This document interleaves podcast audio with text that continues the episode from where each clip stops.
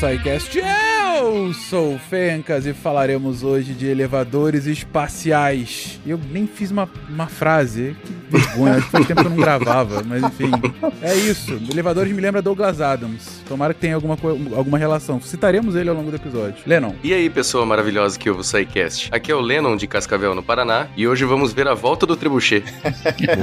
Exatamente. Aqui é Naelton, da Ilha do Governador, do Rio de Janeiro, citando a grande poetisa Ana Carolina, eu subo bem alto para gritar que é amor, eu vou de escada para elevar a dor. Olha que bonito. Wala Wala, aqui é o Pena de São Paulo. Eu já construí três catapultas na minha vida e a próxima vai ser no espaço. Oh. De Gaspar Catarina, aqui é Marcelo Guaxinim e no espaço ninguém consegue ouvir Garota de Panema em mid. É a música do boleto. Sim. Com certeza. Na verdade, escuta porque tu vai estar dentro da, do negócio, vai ter ar, né, gente? É só uma piada. Espera-se que sim. É, vai ser, vai ser a contribuição do brasileiro, dos brasileiros é botar essa música no elevador. Garota de Panema, isso, né? em looping toda essa vida. E eles vão atrasar a entrega. Você está ouvindo o SciCast, porque a ciência tem que ser divertida. Queridões, voltamos aqui ao espaço. Na verdade, voltamos a falar sobre tecnologias que nos levarão ao espaço ah, e falaremos sobre uma que é mais para o futuro. Não é algo que existe ainda, mas é uma ideia tão bacana, tão bacana que já tem muita gente pensando sobre isso. Falaremos sobre elevadores espaciais. A gente citou em alguns episódios sobre essa tecnologia, mais recentemente quando a gente estava falando sobre estações espaciais, né? Que a gente estava justamente comentando sobre estações serem um trampolim trampolim para fora da Terra, né? E a gente até comentou, é, e uma forma de chegar rápido é ter a estação lá em órbita e ter algum tipo de elevador para nos levar mais rápido. E aí eu lembro que no próprio episódio a gente comentou, sim, mas a gente não vai entrar muito nisso, quem sabe no episódio futuro. E cá estamos. Falaremos hoje então sobre elevadores espaciais. Gente, é isso mesmo, a ideia é essa, é, é um elevador ah, que que faz aqui é, do térreo, que é a Terra, até o, o espaço, ele te, é a ideia, é esse conceito mesmo que a gente tem na nossa mente? Ou é uma, uma forma, uma expressão de uma tecnologia um pouco mais arrojada do que isso? Então, o conceito do elevador, é, que a gente vai falar que de elevador, não, o que é esse elevador espacial, é simplesmente algo que você consegue sair do solo e chegar em órbita, ou você sair de uma órbita e chegar em outra órbita, ou seja, não precisa nem ser um elevador tecnicamente na Terra, mas que você faz isso, Fenka, sem precisar queimar queimar combustível, sem usar propelente, sem precisar ligar um motor de foguete. E aí você já imagina que isso pode ser uma vantagem tremenda, né? Porque tudo, tudo é do espaço é difícil, você tem que ter um foguetão gigante para lançar. É, é um negócio absurdo. Só que acho que para ter uma noção realmente do que é o, da, da vantagem do elevador espacial, que isso é, eu fiquei pensando, né, quando eu escrevi a pauta, de como tentar mostrar a dificuldade que é, por exemplo, fazer órbita. Então, é, eu vou fazer aqui um preâmbulo rapidinho, Fencas, mas acho que vai ser muito útil para entendimento da, da pauta como, como um todo. Vamos lá. Então imagina, Fencas, que eu vou fazer uma missão pra Lua. A minha ideia é dar uma volta na Lua, não é pousar, não. É só dar um rasante. Já estivemos lá. Pra, o, o, o ouvinte é. assíduo do SciCast sabe que já estivemos lá, mas diga. Exato, né? Vamos, vamos recuperar essa missão histórica aí do Guacha na Lua. Então, a ideia aqui é, não é pousar, é só fazer um rasante, tá? Passar ali no rasante da Lua. Então, é, pra fazer isso, eu tenho que acelerar um foguete, né? Várias vezes eu tenho que acelerar ele, mas o total, se eu, se eu tiver que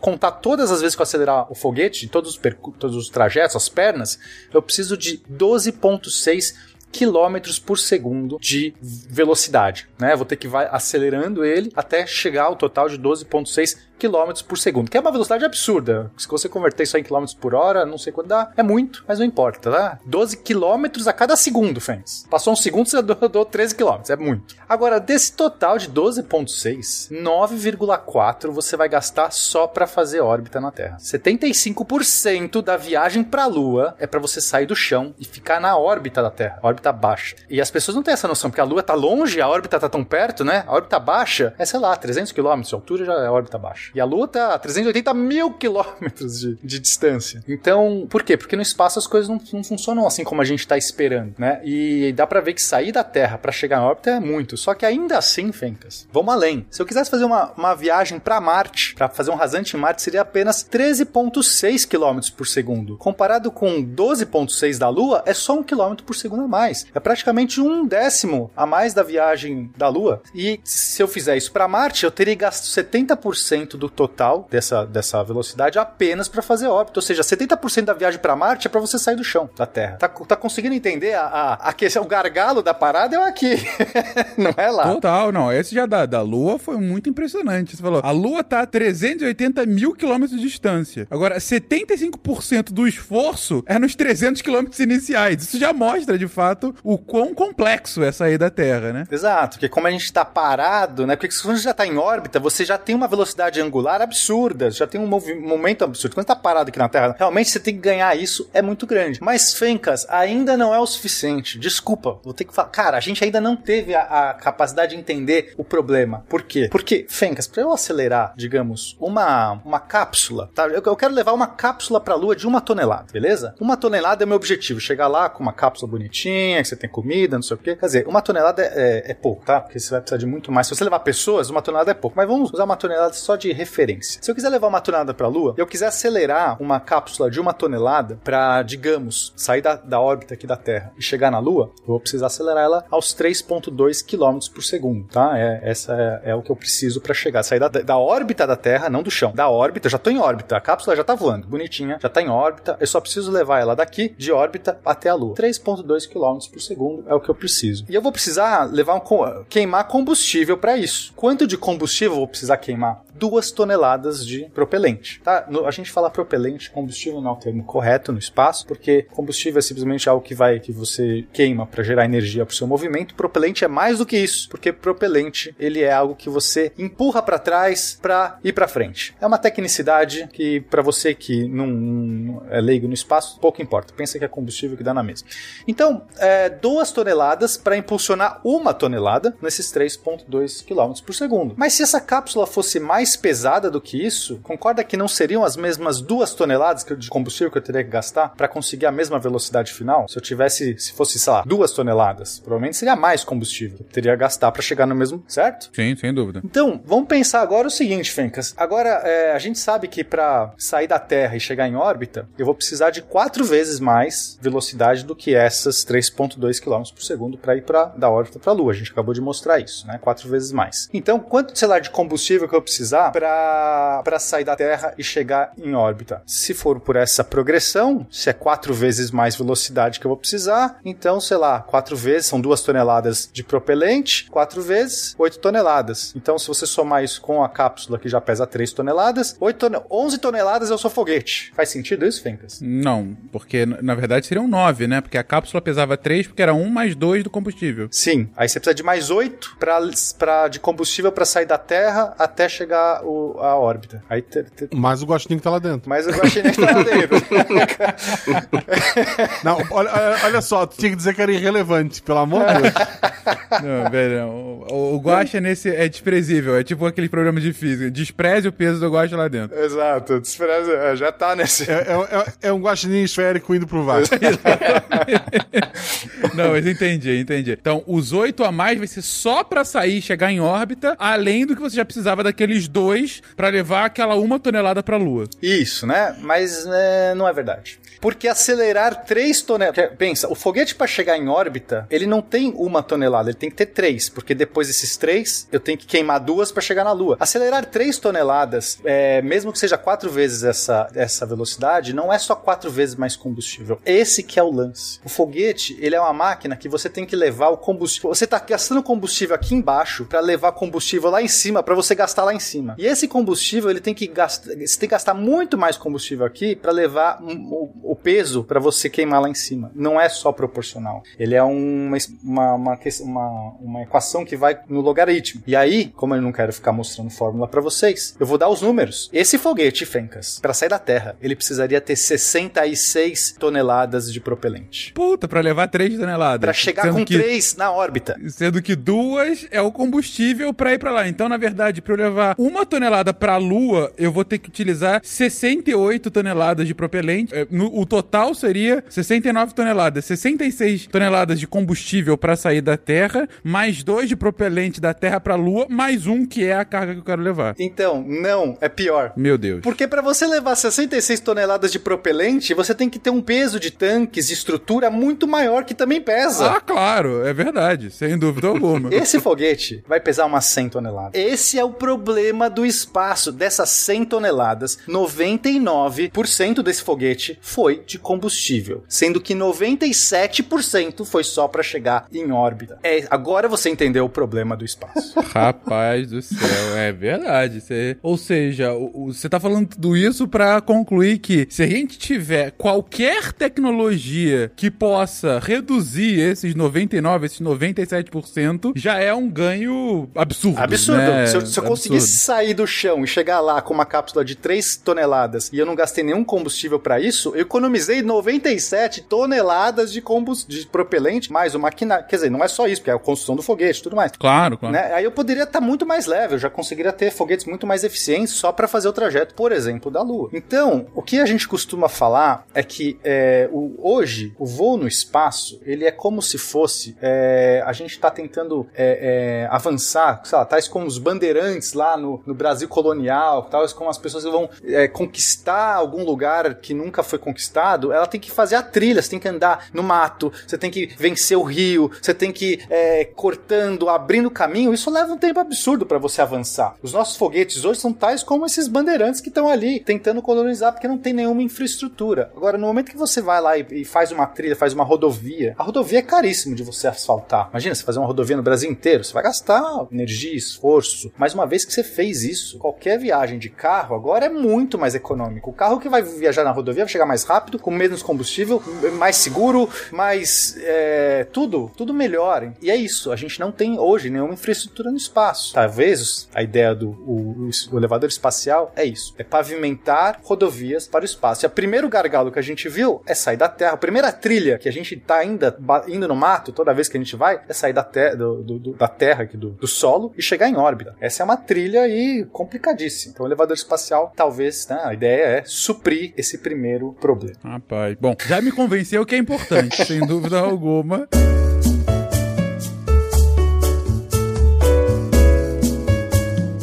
Beleza, então entendemos o porquê e, e até a motivação econômica e prática disso. E aí, como fazer isso funcionar então? Como fazer um, um elevador ou qualquer tecnologia que vai poupar esse gasto absurdo de combustível? Então, é muito difícil isso. tipo, uma coisa, Posso imaginar. uma coisa tão absurda. Dado que não temos até hoje, imagino que seja algo complexo. É, assim, aí a gente aí tem que remontar talvez o histórico, né? Entender as primeiras ideias, né? Porque assim como a gente falou naquele outro episódio, tudo começa na ficção científica, tudo começa nas ideias. Mas na, pra, pra ser honesto, essa ideia, quem foi o primeiro cara que a gente tem registro? Aliás, né? Se a gente for falar de escadarias pro espaço, é, formas de chegar no céu, isso já remonta lá à Bíblia. Você tem lá a Torre de Babel, né? Aquelas alegorias, escada de Jacó. A Torre de Babel, por exemplo, era, sei lá, os- depois que teve o dilúvio, né? Os, os seres humanos que sobraram, ali todos falavam a mesma língua, estavam construindo uma torre porque eles queriam ficar todos juntos, não queriam, sei lá, se dispersar e queriam chegar até Deus, né? Iam subir. Aí tava Deus lá assistindo TV e vê os caras subindo ali. Ah, tô construindo. Pô, mas esses caras vão chegar até aqui, vão me encher o saco, vão ficar aqui no meu colo vendo TV. Não. Aí foi lá e confundiu. Falou assim: eu vou então falar. com- Eles não conseguem nenhum se fa- falar com ninguém. Aí foi lá, zoou a língua deles. Eles não se comunicavam, aí eles se dispersaram, porque eles não se entendiam. Essa é a alegoria. Tudo bem, eu tô, eu tô, tô romanizando, eu tô, tô meio que fazendo aqui um- uma versão à moda caralha da, da Torre de Babel. E foi assim que surgiu todos os idiomas. Exato. Eu, eu ainda sou da teoria que ele tinha um esquema com o pessoal de cursinho de inglês. Mas a, a- história de ele só tava de saco cheio também é boa. É, mas assim, sério, né? Pensando de maneira real, surgiu com quem? Nosso super-herói Konstantin Tsiolkovsky, aquele cara que inventou a equação do foguete, é o cara que pensou nos primeiros foguetes, que pensou no, nas esta- primeiras estações espaciais. Esse cara pensou também no elevador espacial, lá em 1890, por aí. cara, é realmente sensacional. Veja que ele era um professor nas horas vagas, professor universitário, eu acho. Nas horas vagas ficava pensando sobre coisas. Aí ele se inspirou na Torre Eiffel, ele viu a Torre Eiffel, aquela maravilha, imagina, né? De tinha que ser realmente aquela uma coisa na, na época da Torre Eiffel, século XIX, os caras construíram. Foi algo incrível, né? Ele falou assim: se eu fizesse esse negócio que fosse até o espaço, até a órbita geoestacionária. Fencas, a órbita geoestacionária é 36 mil quilômetros, não é a órbita baixa. tipo, a órbita baixa, ali 300 quilômetros é a órbita baixa. É 36 mil quilômetros. né? Geoestacionária é aquela que segue a gente enquanto a gente tá rodando, né? Isso. Porque se você tiver uma órbita baixa, você vai dar várias voltas na Terra por dia. Você tá numa órbita muito rápida, tá? Quanto mais baixo você tá, mais rápido você gira. Você vai subindo na órbita, a gravidade é menor, a tração, você gira mais lento, né? Uma órbita... Se você chegar a 36 mil quilômetros, você gira na mesma velocidade da rotação da Terra. De tal jeito que você fica exatamente no mesmo ponto, né? O Naelto que pilotava muito satélite, sabe, né, Naelto? Você pilotava satélite de órbita geoestacionária. não Era flanelinha de satélite. é, é, a princípio, a grosso modo, sim, né? Claro que na verdade ela tem variações que a gente precisa é, manter ele na posição por questão. Se fosse se a Terra fosse pontual, massa centrada, no- se não tivesse força de radiação, sim, seria uma simplificação muito boa. É, mas assim, pra- na, na- a ideia do Tsiolkovsky era essa. Então, se eu conseguisse é, colocar né, uma torre dessa altura, eu poderia lançar qualquer objeto, subiria, né? Um objeto sairia do chão, subiria por essa torre no elevador, e aí qualquer ponto que eu soltasse, ele já estaria em órbita, né? Porque- e aí eu poderia pôr um satélite de órbita geoestacionária. Veja, não existia nem satélite, o cara tava pensando como pôr um satélite. é, muito maluco o Tsiolkovsky, né? Mas... Ah, beleza, um objeto quatro vezes o tamanho do Everest. Pode funcionar. Não, o Everest tem 8 quilômetros. Ele tá falando de, qua- de 36 mil quilômetros. Ah, que beleza. Então estamos falando aqui um objeto 40 vezes o tamanho do Everest. É, No Everest é um gelinho. Não, Fencas.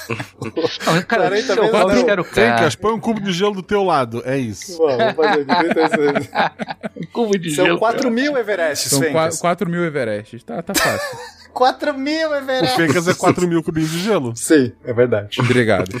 Tá, bom, é obviamente isso, né? Ninguém. Que? Tipo, satélite, nem existe satélite. O que, que você quer essa torre? Ninguém levou a sério o cara. De que nem ele se levou a sério, ele só escreveu. Mas, ah, é, com o tempo, né, essas ideias foram maturando. Então, ó, de 1895, quando chegou lá por volta de 1960, aí sim, muito tempo depois, a gente tem um cara, um russo, o Yuri Artsutanov. Aí ele, tipo, já tava, já, já tinha satélite, né? Tinha acabado de lançar um satélite, já, já tinha pensando corrida espacial, já tava num contexto ali. Ok, vamos pensar numa ideia de um elevador espacial. Aí ele já pensou num, num, num elevador espacial, só que diferente do, do Tsiolkovsky, que era só uma torre presa na Terra, ele já foi mais esperto. Ele pensou assim, cara, se a gente fizesse uma estrutura que começa com um satélite em órbita geoestacionária lá em cima e vai descendo um cabo até chegar à Terra. Então seria uma estrutura por tensão, entendeu? Você teria uma base na Terra, só que o cabo ia descendo do espaço até você prender ele. Então o, o- teria um contrapeso lá em cima, teria como se fosse um contrapeso esticando esse cabo. Como se você tivesse um barbante segurando na mão e uma pedra na ponta e você ficasse girando. A pedra, enquanto tá girando ali, ela puxa o barbante e estica. A ideia desse cara, então, foi usar um contrapeso lá em órbita, além da órbita geoestacionária, que é o centro de massa, ficaria na órbita geoestacionária, ou seja, é muito gigante essa, essa torre barra cabo, e ela se prenderia numa estação aqui embaixo, você teria um elevador, né? Mas, mas já, sei lá, era uma ideia. né? Não tinha nenhum material sonhado na época para ser capaz de fazer isso, mas a ideia tava lá. É, aí mais pra frente, a gente em 66 tiveram alguns americanos que propuseram, veja, os russos não conversavam com os americanos nessa época, né? Então, amer- alguns americanos pensaram na mesma ideia e chamaram de Skyhook. E mas basicamente era a mesma coisa é, do russo. A diferença é que o do russo, o russo foi mais esperto ainda, porque ele pensou um cabo que ele afunilasse. Porque pensa, que se eu colocar um cabo, um cabo para aguentar essa tensão toda tem que ser muito forte, né? Obviamente, Uhum. porque seria uma tensão absurda. O peso do cabo já seria absurdo, a tensão que ele tem que aguentar é absurdo. Mas o que, ele pensou? A, a tensão é maior na altura geoestacionária e menor na altura da Terra. Ele fez as contas, o cabo não precisa ser uniforme, ele não tem que aguentar a mesma tensão em todos os pontos. Então ele pensou, vou fazer um, carro, um cabo que é mais grosso lá em cima e mais fino aqui embaixo, porque assim ele fica mais leve e tudo, tudo fica mais, mais fácil. Então ele já estava pensando nessa ideia. Os americanos não, os americanos pensaram num, num cabo retão mesmo, é, uniforme, com a mesma bitola. E aí era inviável. O do, o, do, do,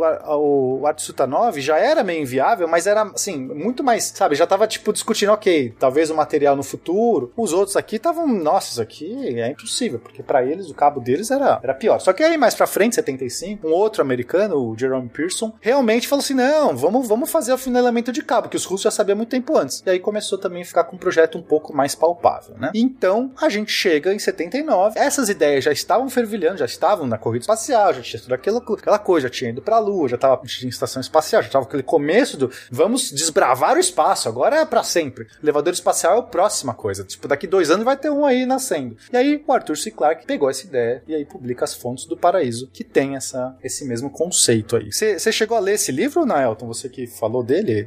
Não, eu, eu não consegui, não cheguei a ler ainda, não tive tempo, mas é, é interessante que o, o país que ele menciona não é tão imaginário assim, ou seja, é, pelo menos não ele que criou, né? Já constava do, do texto do Camões, né? Do do, dos Lusíadas, né? A Taprobana. E é perto de onde ele, o, o Clark se exilou, vamos dizer assim, né? Que era lá no Sri Lanka, né? Mas é, o Clark tem muitas coisas interessantes sobre viagens espaciais que a gente que ele já menciona. Essa, ele escreve muito bem. Eu não li o livro, mas eu, eu sei que ele escreve muito bem essa, essa ideia do elevador espacial. Mas tinha um, um, elevador nessa, nessa cidade, é isso? Eu também não li o livro, gente. Eu só é, peguei a referência. Sim, é. Ele criou, ele, ele imaginou esse, esse, esse, esse reino, mas que que é um nome que é dado para os primeiros, primeiros navegantes chamavam essa região de Tapobana, né? Por isso que consta no, no, no, no texto do, do Camões. Quem diria que num, num episódio sobre elevadores espaciais a gente ia falar de Luiz de Camões, né?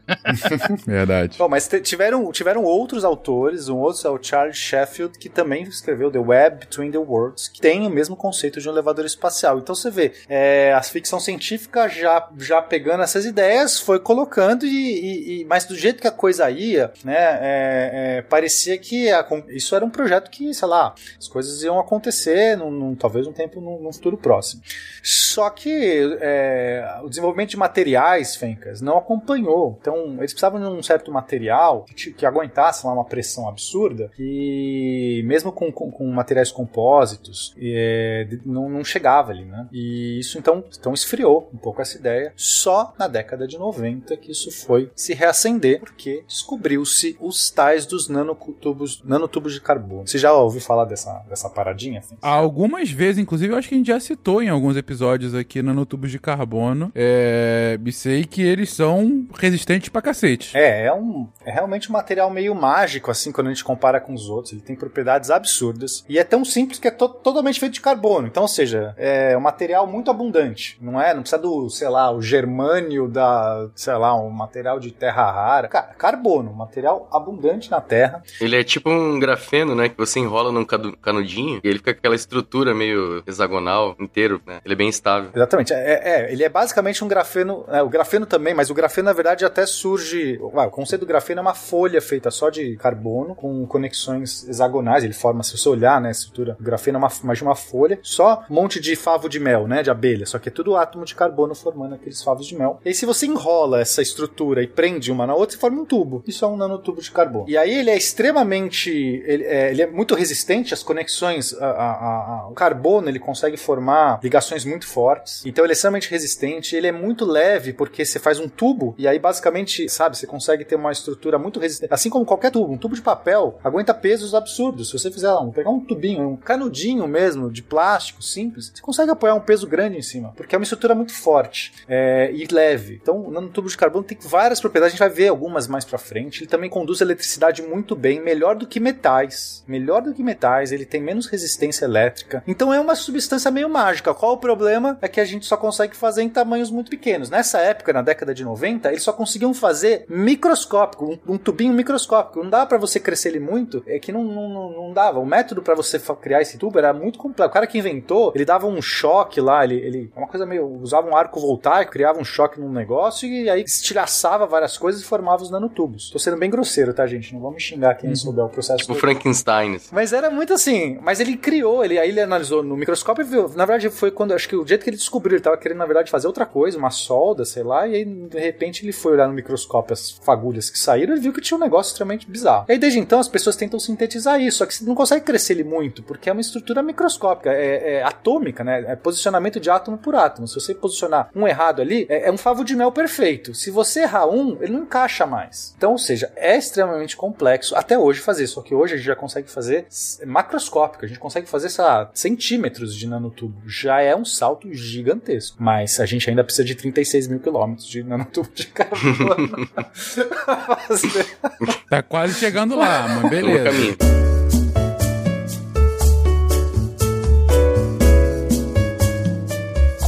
Descobriram essa tal do, nanotubo, pronto, era o material que precisava. Aí reacendeu completamente. Aí a NASA entrou com isso. Foi feito lá, um dos, dos engenheiros da NASA, o David Smitherman, ele criou uma- um colóquio é, só sobre isso. Vários pesquisadores, cada um com seu projeto, trouxeram, criaram tudo e foi produzido um relatório. E esse relatório está no link dessa pauta. Eu li esse negócio de capa a rabo, que é muito bom. E, e com muitas ideias, é muito legal. Os caras de todos os problemas, é um negócio incrível. E assim, finalmente a gente tem um projeto. Claro, ainda eles não estavam discutindo, quer dizer, estavam discutindo viabilidade, mas ainda não estavam falando que era possível. Mas é, é, é isso, né? O primeiro pensamento, ideias colocadas no lugar que dizem: olha, por esse caminho dá, por esse caminho não dá, essa dificuldade é essa, essa dificuldade não é, aqui é mais fácil, aqui não é. É muito legal. E a partir de então começou é, outras empresas, outras pessoas, outras instituições a pensar nisso. Houve em 2006 um livro do Dr. Brad Edwards, Living the Planet by the Space Elevator, que já trazia é, várias, um compilado dessas ideias todas, já é, realmente um livro publicado sobre o assunto, com os desafios de engenharia, as ideias. É, aí durante toda a década de 2000, 2010, foi refinando essas ideias,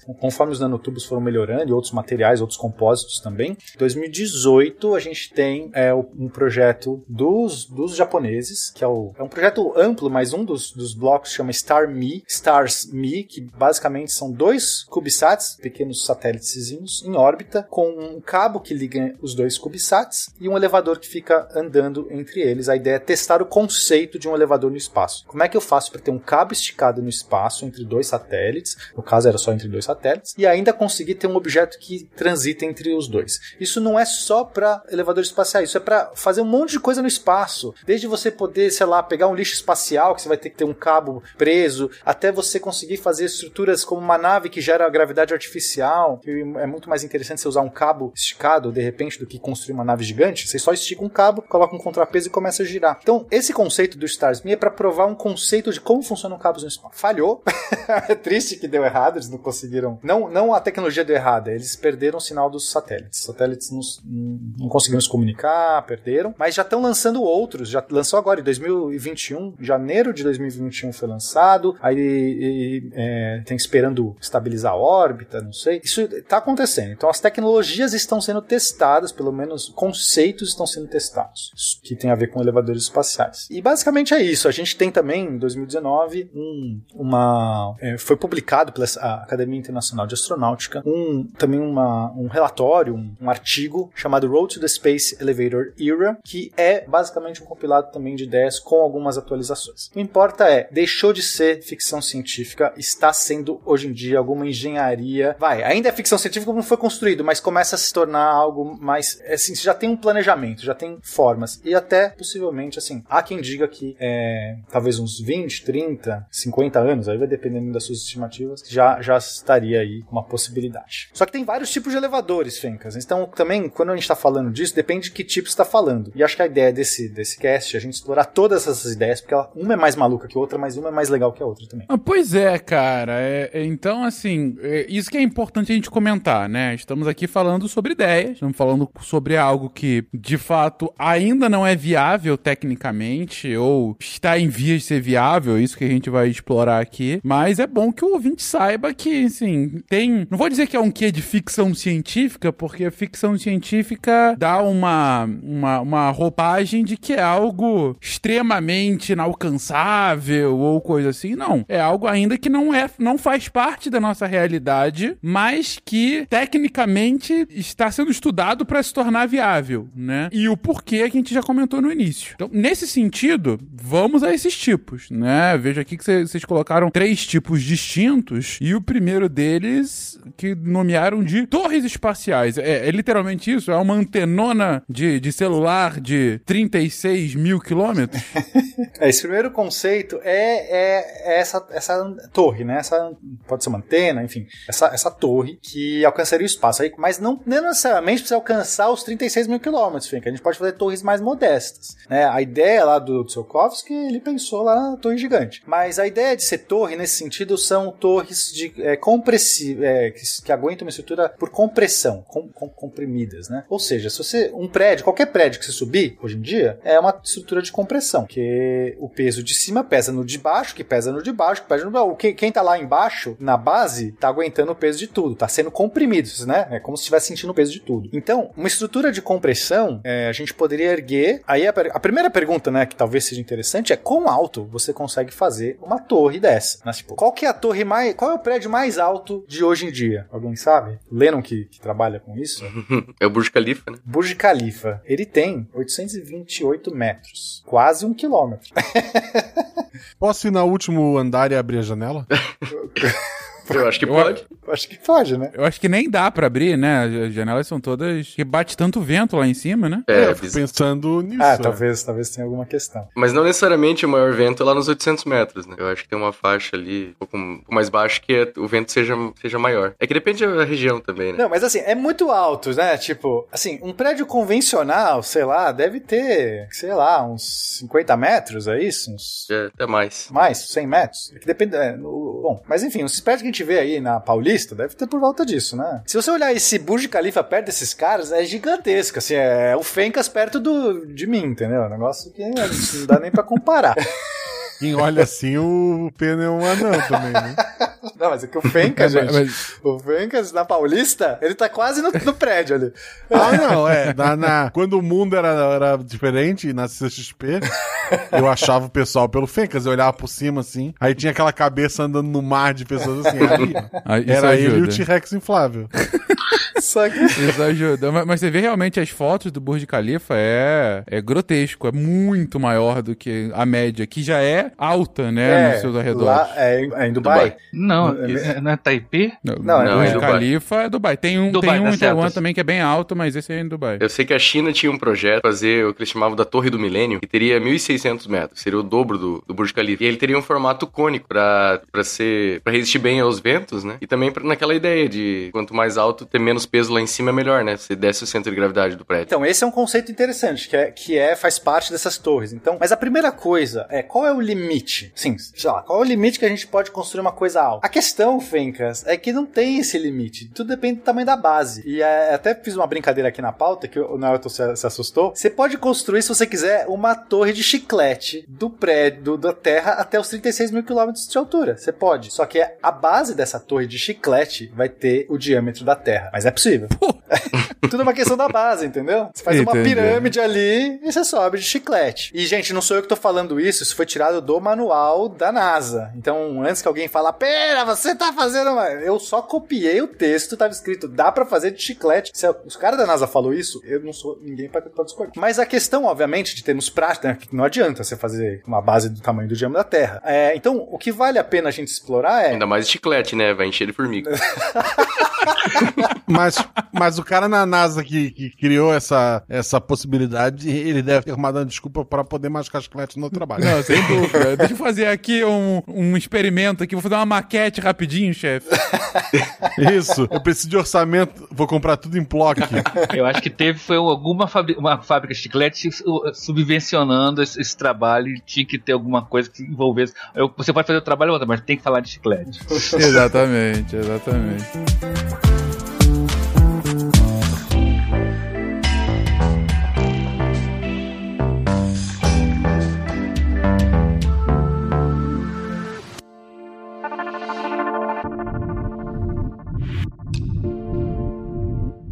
Mas assim, aí a gente pode pensar, explorar a resistência dos materiais que a gente já tem hoje e é, pensar assim, uma torre reta, não uma cônica, não uma que a base é maior, porque como eu já falei, se a base é maior, você pode fazer a altura que você quiser. Mas se você for fazer uma torre reta, um pilar, um pilar de aço, qual é a altura máxima que você consegue fazer um pilar de aço antes dele sucumbir sobre o próprio peso? 5 quilômetros. E olha, aço é um negócio, aço estrutural, né? Aço é uma coisa que a gente já conhece faz tempo. Então, assim, o Burj Khalifa não está nem perto do limite que a gente conhece de tamanho. O que está impedindo a gente de fazer prédios ma maiores é por outras questões, sejam econômicas, sejam, sei lá, mil. Mas não é material, tá? Então, é... foi isso que me assustou, porque eu não fazia. Para mim, eu achava que já estava tipo, desafiando as leis da natureza, o Burj Khalifa, sei lá. E não, se a gente fizesse de alumínio, claro, né? Um alumínio, é, uma liga de alumínio adequada, 15 quilômetros é o limite. Agora, se a gente fosse para compósitos, materiais compósitos, que aí já mistura vários tipos de material, seria um compósito, por exemplo, de carbono cônico epóxi 114 para fazer um pilar, um único pilar que não tem uma base maior, ou seja, ele é comprido, 114 quilômetros de altura é o limite, é muito, muito, muito acima do que o Burj Khalifa é hoje. Então esse não é o grande problema, em princípio. Claro, a gente tem mil questões de engenharia para resolver. É, isso que eu tô imaginando. Como é que vai ser a, o negócio bambo, né? De 114 Exato, exato. quilômetros. né?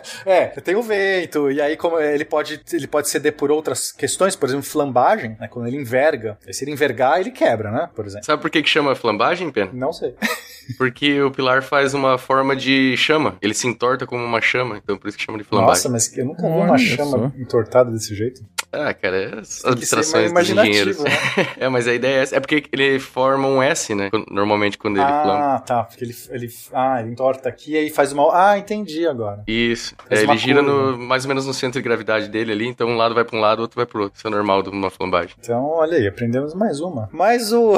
Mas então, gente, claro, né? Não tô sendo leviano aqui. São questões é, enormes de engenharia. Mas não é o material. Isso que é importante. Não é que, tipo, ó, a gente chegou no limite. Em termos de material, tá tranquilo. Aí, então, né, um dos jeitos possíveis de você criar uma torre gigantesca, que, digamos que a gente chegue, Fencas, a 100 km de altura. 100 km de altura já é muito alto. É tão alto a ponto de você já tá fora da atmosfera. É, é- é tão alto a ponto da gente já, não, já chamar de espaço. O limite do espaço é 100 km. Exatamente. Eu- eu- foi inclusive a discussão agora, quando te- teve esses voos é, privados, né? Pra saber quem de fato tinha chegado no espaço e tal, com um voo tripulado. 100 quilômetros. Exato. Então, assim, se a gente fizer uma torre que chega no espaço, já é muito legal. Dá pra fazer mu- muitas coisas. Não só pra lançar, de repente, um foguete, que já lança alguma coisa lá de cima, outras coisas que a gente vai ver também. Então, um jeito, um conceito que eles é, desenvolveram é o que eles chamam de treliça fractal. Fractal, Fencas, é tudo aquilo que você. Se você der zoom. Quer dizer, eu vou dar uma definição muito tosca de fractal, desculpa, gente. Mas basicamente, é se- tudo aquilo que se você aproximar, ele, ele tem a mesma estrutura do que,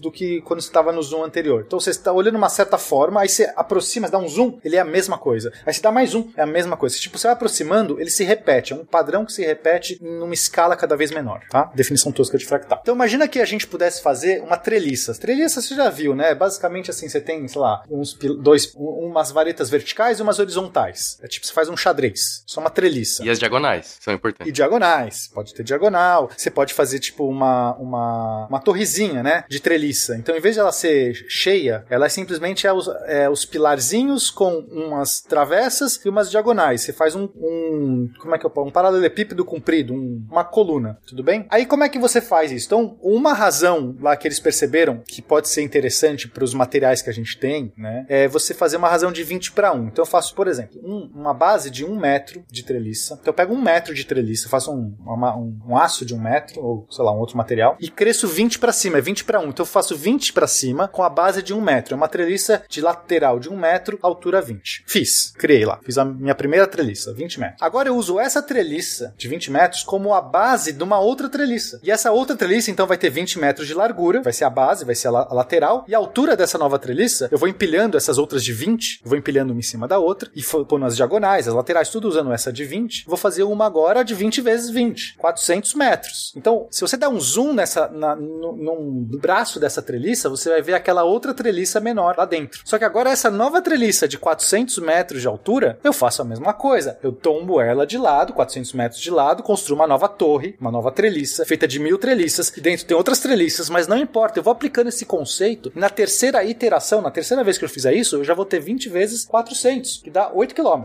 Já tem um Everest. Na terceira iteração eu tenho um Everest, muito mais alto que o Burj Khalifa, digamos. Aliás, é 10 vezes maior que o Burj Khalifa. Então, esse pode ser um conceito muito legal, onde você vai aumentando a base, criando novas treliças e tudo mais. Com isso, daria para fazer torres de 20, 30, 40, 50 quilômetros de altura, talvez 100, que são vazadas, então elas aguentam bem a questão do vento, porque o problema do vento é, é quando você tem um prédio mesmo, robusto, que pessoas moram, então você tem que ter estrutura protegida do vento. Treliça não, é vazado. Então ela não recebe aquela carga lateral do vento. Ela tem um jeito de fazer que é muito prático, porque você pode pôr uma máquina que simplesmente faz uma treliça e monta treliças. Então você não tem que ficar pensando, ai, não, é, mudar, sabe? É um, é um robô que consegue ter. Claro, vai demorar muito, mas é, automação é fácil, que é uma mesma estrutura que se repete, repete, repete, repete. Então, Então, é, é um jeito assim, sabe? É, por que a gente nunca fez isso? Porque talvez nunca foi interessante, mas, mas talvez pro futuro já se torne. Aí você fala assim: é, se eu usar é, essas treliças, eu posso, tipo, qual- se eu fizer uma torre gigante, qual tipo a vantagem que eu posso, por exemplo, ter disso? Então, além da gente já poder lançar satélites ou outros corpos, é, foguetes, enfim, naves, já da órbita baixa, se chegar a pelo menos uns 100 km, mesmo que chegue menos, a, eu preciso de muito menos energia para lançar qualquer coisa. Mas não só isso, eu posso ter uma torre de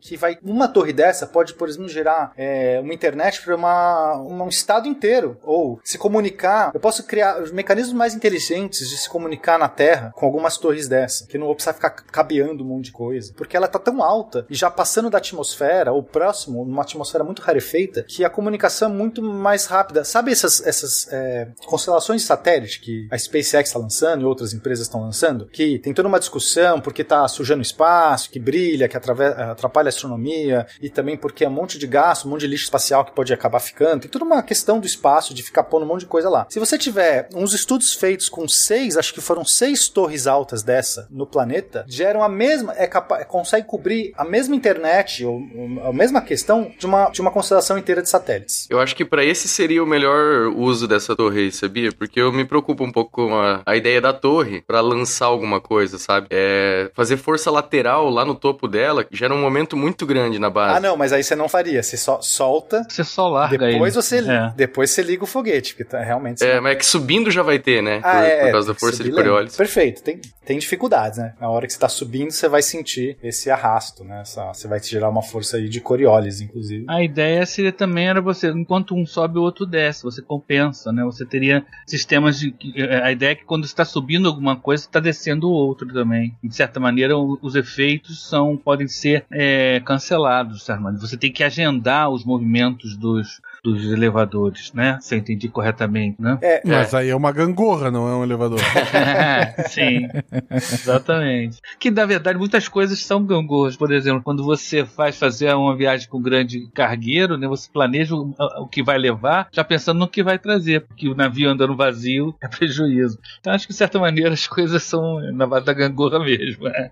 Não, Mas de qualquer forma, pra transmissão seria muito bom essa torre. pra Pra transmissão. transmissão de, de informação, De né? informações, isso. É, exatamente. Ou para observação, até meteorológica. Tipo, é, é, às vezes é mais barato você usar isso do que lançar um satélite geoestacionário, que, que também vai estar mais distante. Assim, eu acho, sinceramente, que a gente ainda não explorou isso. Eu, eu sei que tem várias dificuldades, né? Esse SciCast não é pra, tipo, né, aconselhar nenhum nenhum engenheiro. Mas, assim, é, me parece, de tudo que eu li, me parece que a gente, tipo, ainda tá muito pouco explorado esse conceito de fazer torres realmente grandes. Porque tudo que a gente tá crescendo é pra moradia de pessoas. Então a gente só pensa em prédios grandes. Mas talvez não é esse o, o principal uso, né? Outros também podem ser legais. Ah, nesse caso, até o turismo espacial é válido, porque a pessoa sobe e ela tem a mesma experiência do voo da, da- da- das empresas aí que estão fazendo. Em, em princípio, você pode ter. a- a é, você pode até fazer uma queda livre lá de cima, não manter, né? Você põe uma cápsula que cai em queda livre, até se sentir a, a ausência de gravidade. Tudo isso dá pra simular e você vai ver o espaço lá de cima e até com mais tempo com. Tecnicamente, uma vez, aquela coisa da, da infraestrutura. Uma vez que eu fiz a torre, é muito mais barato subir do que lançar o foguete, que tem que não sei o que, que você tá gastando lá 350 mil dólares pra cada ticket. É, pode ser que vale a pena. Então tem um monte de usos aí. Não vamos gastar muito tempo nisso, pra, porque não é o foco da pauta, isso é só a primeira estrutura de elevador. Mas eu acho que assim, é- eu não tinha pensado nisso e acho que a gente pode fazer coisa. Esse sim, com materiais de hoje, sem precisar de nada do futuro. Tipo, monta a treliça maluca. Tem até um filme, né, que mostrou isso, aquele Ad Astra. Isso, a Diastra, é. A Diastra, ele, e- o, o personagem principal, ele tava trabalhando numa torre dessa e leva um- e cai lá de cima e tal. Nossa, é muito legal É. o começo desse filme, né? Que é bem no começo. É muito É. bonito. Você Depois- olha, é,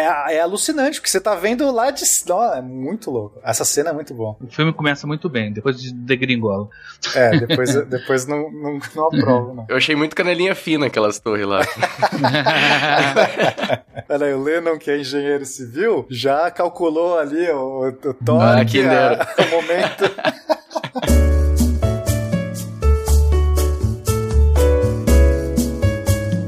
Pensando aqui de forma prática, você colocou que uma torre dessa funcionar, para cada 20 metros de uma torre precisaria de um metro quadrado de base. Isso. Então, para uma torre de 100 quilômetros, precisaria, pela minha conta aqui, são 5 mil, é, 5 mil metros quadrados de base. É isso, né? Isso, 5 km quadrados. Que é grande pra caramba, mas não é proibitivo. Não, não é proibitivo. Você tem que fazer isso numa área mais isolada, né? De fato, você faz num deserto, num descampado ou coisa assim. É, você pode fazer no mar, é, você pode fazer, usar uma, uma base ancorada no mar, também é uma possibilidade. Uma base no mar, é interessante, é verdade. É, assim, tem que fazer uma análise ambiental, uma análise de mil coisas, né? Então, eu não quero ser, é, sei lá, de alguma maneira aqui, é, sei lá, dis- displicente com esse assunto, tá? Não tô aqui, sei lá, fazendo uma defesa. Eu só acho que, assim, é, nunca vi um projeto nem pensar nisso. De repente pode ser uma boa, pode ser uma merda também, de repente não é bom pro planeta, mas talvez seja, né? Talvez a gente possa fazer coisas legais. Tanto faz, a questão é, temos esse negócio. Só que aí, Fencas, a gente tem materiais como o nanotubo de carbono, assim, no geral, os materiais todos, né, são melhores em tensão, não todos, mas a maior parte dos materiais estão mais resistentes à tensão do que à compressão. É mais fácil achar materiais mais fortes que resistem à tensão, você estica ele, ele segura e não rompe. Tração, né? Tração, obrigado. Aí tá, o Leno veio aqui pra corrigir o linguajar do, do físico maluco.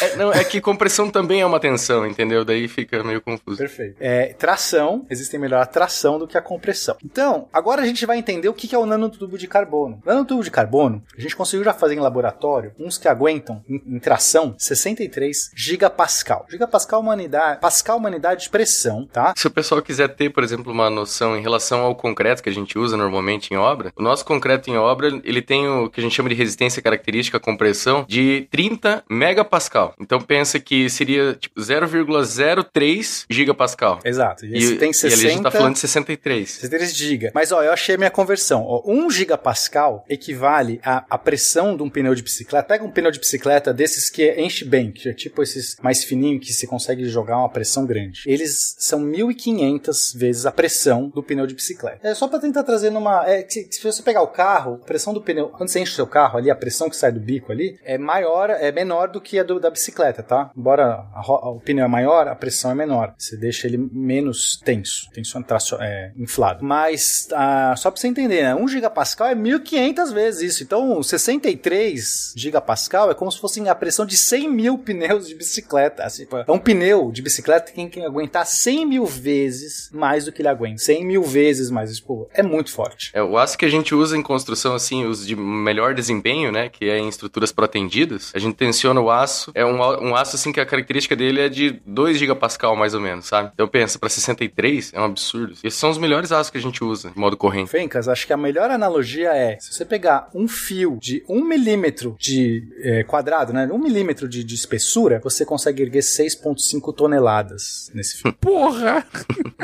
Ou seja, um fio de cabelo que é mais fino do que isso ergue um carro. Um fio de cabelo de nanotubo de carbono ergue um carro. Você não vê o fio, mas o carro tá flutuando. É absurdo esse material. Com a vantagem, Capaz. com a vantagem de que ele é leve pra caramba. Ele pesa 1.3 gramas por centímetro cúbico. É, a água pesa 1 grama por centímetro cúbico. Ele é basicamente a densidade da água. Comparado com o aço, que é 7.8, o aço é tipo 7 vezes, 6 vezes mais denso, mais pesado. Então ele se torna mais resistente ainda porque o próprio fio é leve. Então, né, o aço, você fala assim, ele aguenta bem, mas ele em si já é pesado. Mas ele tem que se aguentar, exatamente. Exato, né? já tem que se aguentar, o fio não. Então, a gente tá falando aqui de um material mágico mesmo, já, a gente já falou um pouco das propriedades, mas assim, quando você começa a entender esse material, agora, na teoria, ele consegue chegar a 300 gigapascal. Esse 63 é o que a gente fez já em laboratório, já fisicamente, porque nunca é perfeito, tem emenda, tem que juntar várias peças que não se juntam igual. Na teoria, dá para chegar em 300. Então, o, o nanotubo de carbono, se continuar essa evolução que a gente tá vendo, a gente tá falando de um material que pode começar a entrar sim para fazer coisas incríveis, né? Tudo vai depender se a gente vai conseguir dominar essa tecnologia e quanto tempo a gente vai dominar essa tecnologia. É, e fazer tubos maiores, né? Que aparentemente essa é, é a grande questão atual, né? É, hoje é, esse é o replicar, problema, né? conseguir crescer indefinidamente. Uhum. É, e o- o Pena levantou uma dificuldade bem grande também, porque normalmente não é só o material e a peça que é difícil de você fazer resistir, mas principalmente as conexões. Então, parafusos, pinos, esse tipo de coisa, a junta que é sempre o ponto crítico, né? Não sempre, mas geralmente. É, por isso que Ah, a ideia entendi. do nanotube é- seria fazer uma corda de um comprimento é, qualquer, né? Quanto você quiser, você vai crescendo ela. Se você conseguir fazer isso, aí você tem realmente algo que não tem emenda, né? E é um cabo flexível, então você pode simplesmente vou, vou desenrolando essa bobina e vou passando o cabo. Corto onde eu quero, prendo aí, né? Você vai ter que ver como a emenda vai ser. Mas o cabo em si não vai ter outras emendas. Não é que eu vou ter que fazer a cada, digamos, uma viga de metal, de aço, eu não posso fazer ela quanto quiser de comprimento. Eu vou, porque eu tenho um maquinário ali que não, que não, não tem como fazer. O cabo de aço, sim, mas, mas ah, uma estrutura, uma treliça de metal, já não consigo fazer de qualquer comprimento. Mas um cabo de. Um cabo você consegue crescer quanto você quiser. No caso do nanotubo de carbono, seria essa grande vantagem. É, ma- mas, nossa, cara, eu tô impressionado ainda com esse material. Rapaz. É, é, é E ainda assim incrível. conduz eletricidade. Melhor do que o cobre. Interessante vocês falando, eu não consigo tirar da cabeça a imagem que eu vi no filme do cabelo do super-homem segurando. botaram no museu um pedaço do cabelo do super-homem segurando uma Olha aí, pedra enorme, né? descobrimos o cabelo do super-homem. É isso. Era de nanotubos. Não lembro em qual dos filmes, só sei que tem a imagem. Ele doa um pedaço de cabelo dele pro museu e o pessoal pendura, não sei o que, um cofre no cabelo dele. Eu ia fazer uma referência com, com, com- também com, com quadrinhos, né? Mas falar, isso aqui é o Adamante da vida real, né? Isso, é, né? Adamante. É, na verdade, seria mais vibrânio.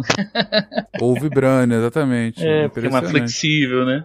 Mais flexível, exatamente. O Adamante é mais, mais rígido, é verdade. É, e aí, Fenka, existe um jeito de você tentar converter a. Já, já que a traça- resistência, agora que eu aprendi o termo certo, já que a resistência à tração é maior, no geral, dos materiais do que compressão, por que, que a gente não tenta fazer então uma torre à tração, né? Assim, é, sem, sem pensar na torre gigantesca que vai para o espaço lá. É uma torre normal. E é possível, você poderia, por exemplo, inflar. Pensa um balão, um balão inflado, uma bexiga inflada, ela basicamente ela se sustenta rigidamente. Você consegue, tipo, pôr uma bexiga, apoiar até uma coisa em cima dela, se ela equilibrasse, mas ela aguenta um peso cheia e basicamente o que está sustentando ali é a tração da borracha, está segurando um, um ar dentro. Ela fica sempre tensionada, sempre tracionada. Então eu poderia inflar, fazer uma torre com, sei lá, andares infláveis ou alguma coisa assim, e quem estivesse segurando essa torre fosse, por exemplo, ou nanotubo de carbono, ou outras fibras que a gente já conhece, que já são, né, que não precisam ser dominadas. Uma delas é o Xylon. O Xylon é, é tipo um- uma fibra, tipo um Kevlar, só que melhorado. Você poderia fazer uma torre de 3 mil quilômetros de Xylon e seria mais leve do que o Burj Khalifa. 3 mil quilômetros, cara. 3 mil quilômetros. Claro que teria mil outros problemas, por exemplo, se furasse uma dessas superfícies infladas, né? porque ela cai inteira, aí, aí já é. Sem dúvida. E, enfim, muitas dificuldades técnicas, tá? Novamente, não quero ser leviano, mas pensando aqui, se a gente conseguir dominar uma técnica de converter é, compressão em tensão, a gente já teria como fazer coisas muito mais leves, mais baratas e mais resistentes. Esse Xylon aí é utilizado em capacete de Fórmula 1. Vou Ah, saber onde que é olha utilizado. Em algumas peças. Né? Faz sentido, né? que você precisa de Uhum. algo leve e resistente. Exato.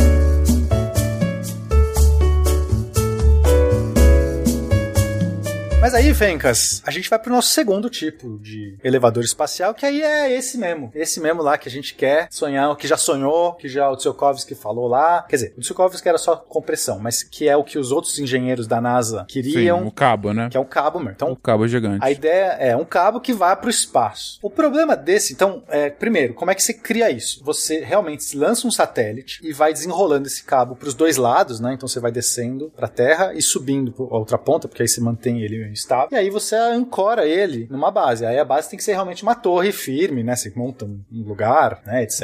A- parte da terra você ancora numa base, é isso, Isso, na Terra você criou, aí chega o cabo, vai descendo, pega ele, ancora, cria lá a estrutura, pronto. Aí você tem lá o seu negócio. Não dá pra fazer em qualquer altitude isso. Porque você fala assim, ah, vamos fazer um mais curto, né? 36 mil quilômetros é muita coisa, vamos fazer um de 2 mil, ou de 200 só. Não dá. Não dá pra você fazer em qualquer altura, porque se você fizer, se você colocar um satélite orbitando uma altura menor do que essa, ele vai estar mais rápido do que a rotação da Terra, e ele vai começar a enrolar esse cabo na Terra. Vai fazer um, né? Então por isso Tem que... que ser naquela órbita geoestacionária, como a gente tinha comentado, né? É, é, tem que ser nessa órbita. Seria muito melhor se desse pra ser antes, e dependendo do corpo, que a Terra tem uma gravidade e a órbita, é, a, a órbita geoestacionária tem a ver com o tamanho da Terra. Um corpo menor como Marte tem uma órbita geoestacionária menor. Então, dependendo do corpo, pode ser mais, mais melhor, pode ser, pode ser mais eficiente você fazer. Na Terra, a gente tem esse problema que a, a, a geoestacionária é muito alta. Na Lua, por exemplo, seria uma fração disso. É, na Lua, inclusive, temos aqui nossa pauta também o da Lua, que é bem melhor do que o da Terra. Assim, mais fácil, bem mais fácil de fazer do que o da Terra. Mas vamos começar da Terra. Então você lança o tal do satélite geoestacionário, vai desenrolando ele. Chega, ancora. É, aí a gente tem que ter algumas estruturas importantes para que é, esse negócio possa funcionar. Então eu vou descrever essas estruturas para vocês. Tem uma fotinho aqui, um desenho muito legal, que eu vou deixar também, todos os desenhos dessa pauta, a gente vai deixar, porque eles são muito bacanas. Quem quiser acompanhando e vendo, não precisa, tá? Mas a gente vai descrever. Mas se você quiser acompanhar, os desenhos são bonitos, são todos feitos pelos técnicos da NASA. É, tipo, é muito legal. É, o que, que a gente tem? Então a gente tem que ter o, o tal do satélite vai se tornar depois uma estação, uma estação alta. A gente tem uma estação baixa, que é a Terra, uma estação alta, que vai ser esse tal do satélite, que vai crescer, vai ser um espaço-porto, Fênix. Ali você vai ter é, é, portas de docagem, para você docar as naves que estão chegando ou partindo. Você vai ter é, habitáveis ali, porque é, vai ter que ter alguns funcionários, algumas pessoas ali para operar, para não sei o que. Imagina você operar é, a, a dock espacial.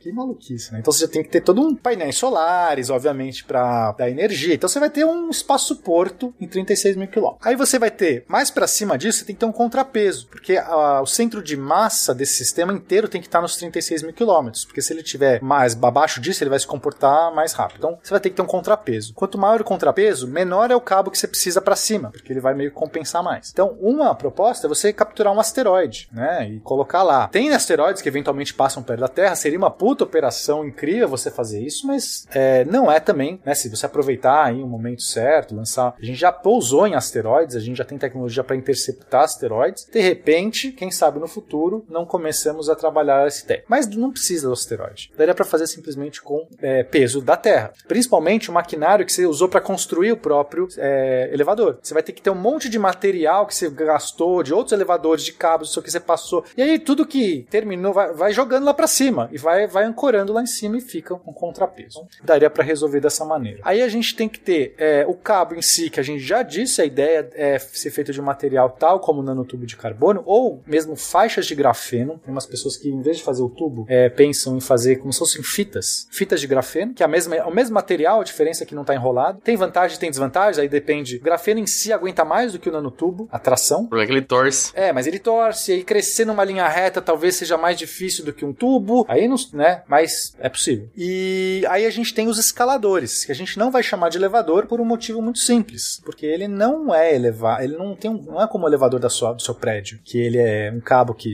sobe e desce. O cabo tá fixo, o elevador escala. O elevador vai subindo como se fosse uma aranha. Então por isso que ele é um escalador. O que, que a gente pode falar dos escaladores? A ideia é que eles sejam. Peraí, então você tá falando que o nome dessa pauta tá errado desde o início. É basicamente com uma hora e meia de gravação quase, você me avisa isso. É, mas aqui escaladores espaciais, acho que não é, não é muito bom. Não vende. Não vende. Não vende. Meu Deus, mas é.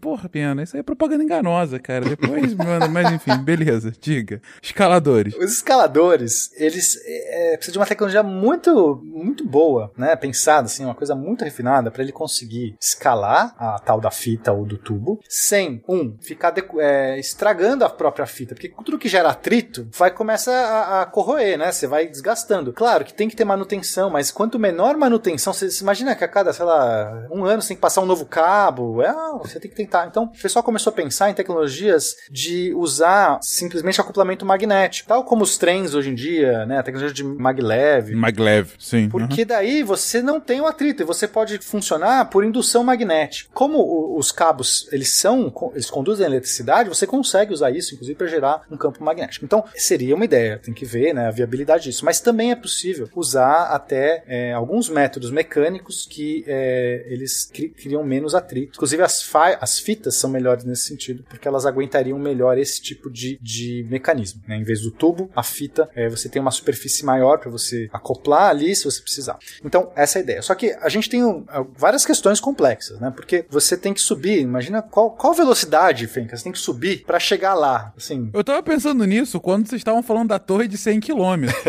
Agora pensando em 36 mil quilômetros, meu Deus do céu. Exato, né? Você tem que, você não pode subir no elevador do seu prédio, que acho que não vai chegar. Então, é, se você, por exemplo, usar uma matriz de energia do, dos painéis da ISS, claro que você poderia ter muito mais do que isso, mas só pra gente ter uma base. Pega todos os painéis da ISS, transporta para nosso elevador barra escalador espacial. Claro, não fica no próprio escalador, fica na base, lá na, na base alta, né? Você já tem lá uma superfície enorme. Aí transmite essa energia. Você vai ter aí que a gente- é, por volta de é, uns 60 watts por quilo de material. E aí a gente conseguiria, né, com a mesma tamanho de, da, da- dos painéis da, da ISS, é, com uma velocidade média de 125 km por hora, 12 dias você levaria para chegar lá em cima. 12 dias. É, eu tava tentando fazer essa conta na cabeça, assim, falando, cara, vai demorar alguns dias pra chegar lá. 12 dias. Caraca. 12 dias. Mas se você está economizando nesses 12 dias muita é, energia para você fazer o foguete, que a construção do foguete provavelmente vai, le- vai levar muito mais do que esses 12 dias, né? Tipo, a própria construção do foguete. Só aí já tá valendo a pena. É Assim, é um saco você demorar tudo isso. Você vai ter que, se você estiver levando pessoas, se, se você estiver só levando carga e foguetes não tripulados, dane-se. 12 dias a mais no espaço, já vai levar um ano para chegar lá? É nada. Mas se você estiver levando pessoas, é um problema. 12 dias no elevador, claro, esse elevador aí teria que ser pensado para. Mas não é o que a gente quer. A gente quer mais do que isso. Se a gente conseguir elevar a potência, que é possível, né? Aí, claro, construindo uma infraestrutura maior, a 1 kW por quilo de, de estrutura, a gente já consegue chegar a 2 mil km por hora. Que aí sim levaria 10 horas para fazer a viagem. 2 mil quilômetros por hora? É, mas no espaço não tem problema, né? Veja, 2 mil km por hora não é uma velocidade proibitiva na Terra. Na Terra não é proibitiva. Tem caças que voam mais do que isso, né? Então não seria nem na atmosfera o problema. Mas isso não, não é mais do que. é, qual é a velocidade do som? É gente? mais rápido 3 do que a velocidade do som, 340 km por, é, metros por segundo. Deixa eu converter aqui, que aí daria 1200. É, a velocidade do som é 1200 km por hora. Então a gente estaria falando aqui elevador, eu não vou mudar o nome pra escalador. Elevadores supersônicos, é isso que a gente tá. Supersônicos, né? A gente tem caças a gente tem. Mas, imagina que legal, vai, começa a andar e de repente tem aquela explosão, né? Não tem, não tem, porque olha só, não tem ar. Ah, porque já não tem ar, é verdade. A partir de 100 km começa a ficar É, não, a partir de 30 km você já vai estar com ar. A, a atmosfera, a gente fala 100 km é o limite, mas lá já. 80 já não é. Você já não vai Já ter. não é lá a, grande a 50, coisa, né? a 50 você já, não, você já morre. A 50 km de altura você não tem oxigênio para respirar. Você morre. Se, se- se- se É, tiver. Tem um detalhe também. O ser humano, ele, ele não sente velocidade, né? Isso não, não tem como você sentir. Você sente aceleração. Exato. Sim, sim, sim, sim, sim, sim. Quando chegar na aceleração, tá tranquilão, é verdade. É, você vai acelerando de boa, saiu da atmosfera, você vai ganhando velocidade. Se você leve aí uma hora pra acelerar, do zero até lá, pronto, chega nos 2000 e vai. E aí vai ser uma viagem. Seria. Fencas, agora vamos falar. Seria uma viagem incrível. Você vai vendo a Terra, você vai subindo. 10 horas assim, pô, espetacular, Num cara. cabinho, você vai ver a Terra sub, sur- saindo assim. Nossa, cara, ia ser. Não, e 10, e 10 horas, você vai ver, na verdade, imagina que você começa isso de manhã cedo, você vai ver um dia inteiro, né, passando. Então você vai ver a, a trajetória do sol, né, no, no horizonte. Cara, espetacular. Exato. E assim, tem gente que fica 10 horas no carro pra ir pra Brasília. Então, assim. Exatamente. Não tem nada de absurdo nesse sentido. Veja, é, essa tecnologia é possível. Você chegar nesse grau de, de potência de energia, é possível. É dinheiro pra caramba? É, mas é aquela ideia da infraestrutura. Você gasta uma vez pra economizar pras outras, né? É, não, com certeza, com certeza. Eu tô imaginando, cara, não sei se o ouvinte também tá nessa, imaginando qual que seria a visão do horizonte de um cabo desse, entendeu? Você mora relativamente próximo, ou não precisa nem ser tão próximo, né? Você olha pro horizonte, é porque vai ter o cabo. Imagino que seja muito fino, não vai dar pra ver e tal, mas você vai ver as estruturas e, e, e- e ao longo da estrutura, imagino que vai ter algum suporte, né, de tantos em tantos quilômetros, né? Sim, é, eles pensam até alguns. é, é, tem alguns postos, alguns flutuadores, né? Somente ainda na base na base da Terra, você ter algumas estruturas ali de. até de controle de, de equilíbrio, Fencas. Porque essa coisa, se você não ancorar isso de alguma maneira, ela começa a ser bamba, né? O cabo Claro, vai claro. balançando ali. Sim, vai ter essas coisas. Aí você vai vendo Mas você isso. passando. imagina no, no horizonte ver esse negócio que vai subindo pro céu, cara. Que coisa maluca que deve ser, né? Porque e um troço não tem fim. Não, não tem fim. Digo, a olho nu, você olha e você não vê o fim do, do cabo, né? Thank you.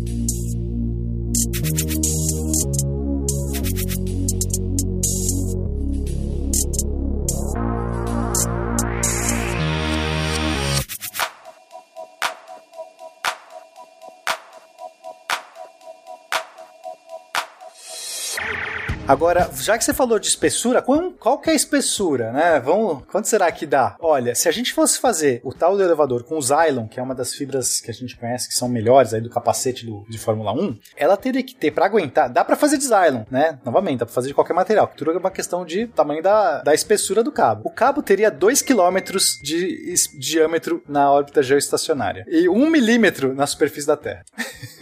É muito absurdo. Vocês conseguem ver isso? velho? É aquela torre icônica, só que invertida, É né? a torre ao contrário. Um milímetro aqui perto. E quanto é aquela lá, lá em cima? 2 quilômetros. Meu Deus do céu. É por isso que não é viável, né? Porque você não teria Sim. nem como fazer um elevador, um escalador que começa escalando um milímetro e chegar lá em dois quilômetros.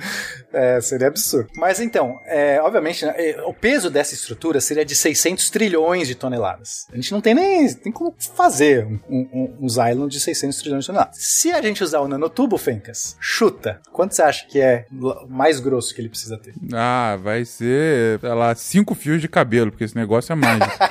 Cabelo do Superman. Pior que você acertou, é 0,26 milímetros. Meu Deus, fiz que eu sabia. Caraca! O troço é muito mágico, cara. Meu Deus do céu. É muito mágico. E aí na Terra, né, a base seria 0,15. Então de 0,15 para 0,26 milímetros e pesa no total 9 toneladas. É muito factível, né? Muito mais assim, real. Claro, não seria um único cabo, né? Não, imagino, é. A gente passaria vários para ter segurança, redundância e por mil motivos, mas ainda assim é muito, muito pequeno. né? Você imagina a galera que tá subindo nisso, o desespero dos primeiros, né? Cara, eu tô subindo no nada, basicamente, né? Eu digo, nada tá guiando o que, que eu subo à direita. É, é, é- é muito. É muito ficção científica, de fato, né? Você foge, assim, do, do, do senso comum. Sim. É. Bom, a gente tem também uma questão importante que é a velocidade. Você não pode também subir em qualquer velocidade, tá, Fencas? Porque já que a gente tem um planeta Terra tá girando, e aí quando a gente tá num sistema acelerado, como o planeta Terra, uma, uma bola girando, é um sistema acelerado, não, o nosso chão, a gente acha que o nosso chão é reto aqui, mas não é, a gente tá girando, tá sofrendo uma aceleração centrípeta. Esse, e, portanto, esse cabo que tá girando também sofre isso. Quando você estiver se deslocando na vertical, você vai sofrer uma força, daquelas forças bizarras que a gente já falou na estação espacial, força de Coriolis, de, de Coriolis, enfim, depende como você quiser pronunciar, que ela é muito esquisita, ela surge nesses referenciais não iniciais e ela vai meio que te jogar pro lado. Então esse elevador, enquanto estiver subindo, é como se o cabo estivesse sentindo uma força meio que pro lado e vai tender a meio que, do, né, tipo, o cabo vai estar esticadão, só que ele vai sofrer uma coisa. Se você fizer subir muito rápido, quanto mais rápido você so- sobe, mais forte é essa força, que pode, por exemplo, começar ou a tensionar o cabo, que acho que não é o problema, porque ele seria projetado para isso, mas pode vibrar, criar alguma vibração que vai se propagando, ou criar uma deflexão. Não... Então você tem que isso isso é um limitador. Mas por isso que talvez você não consiga passar desses 2 mil km por hora. É meio que um limite. Talvez você faça assim, ah, mas no futuro. Acho que daria para você passar, mas aí tem essa questão. Não, então, eu tinha uma dúvida em questão também de conservação de momento angular, porque você vai aproximando, né, o elevador do centro de massa e me parece que ele vai começar a girar, né? Girar mais rápido, enfim. É, é, então, essa é a ótima pergunta. Da onde vem a energia? Né? Porque se a gente tá ganhando essa energia, se o foguete tem que gastar tudo, né? Tá ganhando essa vantagem, da onde tá, tá vindo? Não tem almoço grátis. É, você tá roubando, tecnicamente, energia do contrapeso, que você já levou uma massa gigantesca lá em cima e você já teve que impulsionar isso de alguma maneira, e, e o próprio satélite você colocou, tudo isso já tem uma energia, um momento angular lá. Toda vez que você sobe um objeto, você tá, tipo, basicamente ganhando momento nesse objeto tirando o momento do- da torre. E aí essa torre é, pode precisar, dependendo se você. Só que toda vez que descem a torre, você recupera isso, né? Talvez uma forma que alguém que subiu. Assim como a Terra, tá? A Terra, gente, isso é muito legal de falar. A gente. Você, você não consegue ir pra frente sem empurrar a Terra pra trás. Nenhum ser humano consegue andar sem empurrar. A, a Terra é esse objeto que tá girando no espaço solta. E se a gente vai pra frente, a Terra foi pra trás. De verdade. Só que é um movimento tão pequeno, porque a massa da Terra é tão grande, para efeitos práticos, a gente é imperceptível. Mas sim, a Terra, você teve que empurrar ela pra trás. Se você morasse no planeta do Pequeno Príncipe e desse, começasse a andar, o planeta ia começar a girar no sentido oposto. Se você começasse a correr no planeta, desse umas três voltas lá, certeza que em algum momento o planeta ia começar a perceber. Uma... Quem tá de fora, né? Quem você dentro não vai perceber. Quem tá de fora vai ver o planeta girando ao contrário. Só que toda vez que você freia, quando você o Pequeno Príncipe tá correndo, aí o planeta começa a dar aquela giradinha. Só que aí o Pequeno Príncipe quer parar de correr, o que ele faz? Ele começa a frear, ele vai diminuindo a velocidade. Ao diminuir a velocidade, você empurra com o seu pé pra frear o planeta no sentido sentido oposto. E você recupera o planeta no final, quando o Pequeno Príncipe andou e parou, tá igual antes. E essa é a ideia do elevador espacial. Quando você acelera eles, levanta alguma coisa, você tá tirando o momento angular de algum lugar. Que em última instância também é da Terra, tá, gente? Porque se o planeta tá preso na Terra, na verdade, é, é, é o momento angular combinado do contrapeso e da Terra. Então, na verdade, você tá freando também a Terra quando você faz isso. Só que não tem problema, porque a Terra é muito tem uma massa gigante, assim como a gente não é imperceptível. Você tem que lançar muito foguete para começar a dar algum problema nesse sistema. Mas se der esse problema, você pode inclusive acelerar com é, é, propulsores, né? Ou usando outros métodos que a gente vai descrever. Mas é, toda vez que você devolve uma nave que está lá em cima e desce, você está devolvendo a mesma coisa. Então, em princípio, isso nesse elevador não é um problema de nenhuma maneira. Lembrando que girar a Terra ao contrário também é referência ao super-homem, isso faz o tempo voltar.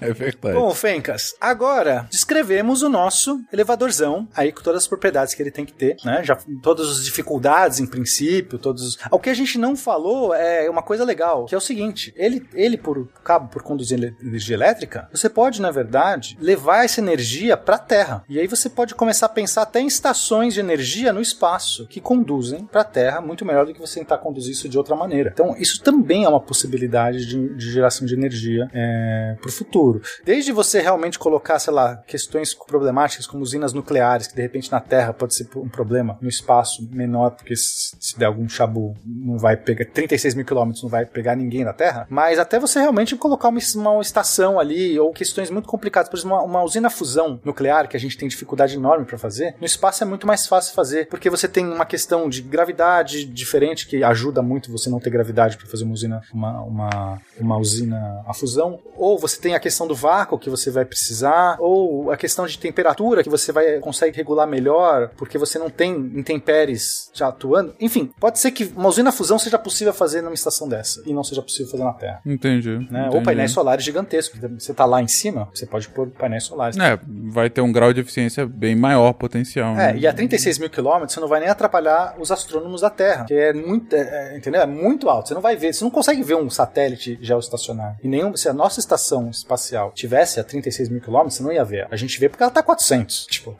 é bem mais fácil de ver. Então, ou seja, não tem muitas coisas legais desse, desse conceito. Mas ainda é bem impossível porque a gente não sabe fazer os tais nanotubos mais do que alguns centímetros, certo?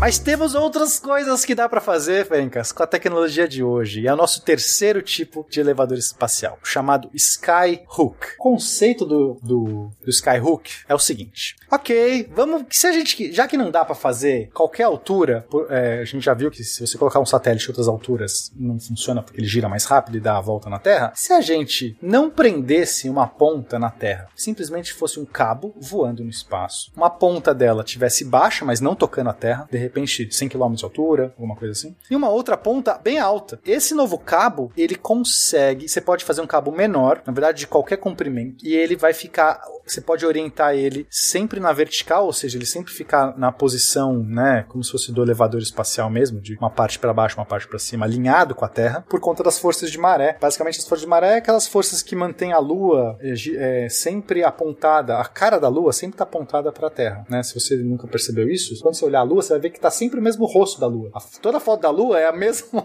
é o mesmo skin. Ninguém, ninguém girou a Lua, porque na verdade a Lua ela vai girando enquanto rotação, enquanto ela translada no espaço, ela também gira no seu eixo e ela sempre mantém a mesma cara apontada para a Terra. A gente já descreveu isso em vários casts, porque você tem uma razão aí, uma, enfim, é uma questão gravitacional que com o tempo ela vai estabilizando. O seu tal, se você fizer um cabo girando no espaço, você pode fazer é, com que ele estabilize também da mesma maneira. Então ele vai ficar sempre apontadinho. Você posiciona as massas de um certo jeito, não é de qualquer jeito, a ponto dele ficar por forças de maré alinhados com a Terra e você tem um elevador. Só que um elevador que leva do nada para lugar nenhum. É só esse que é o seu problema, né?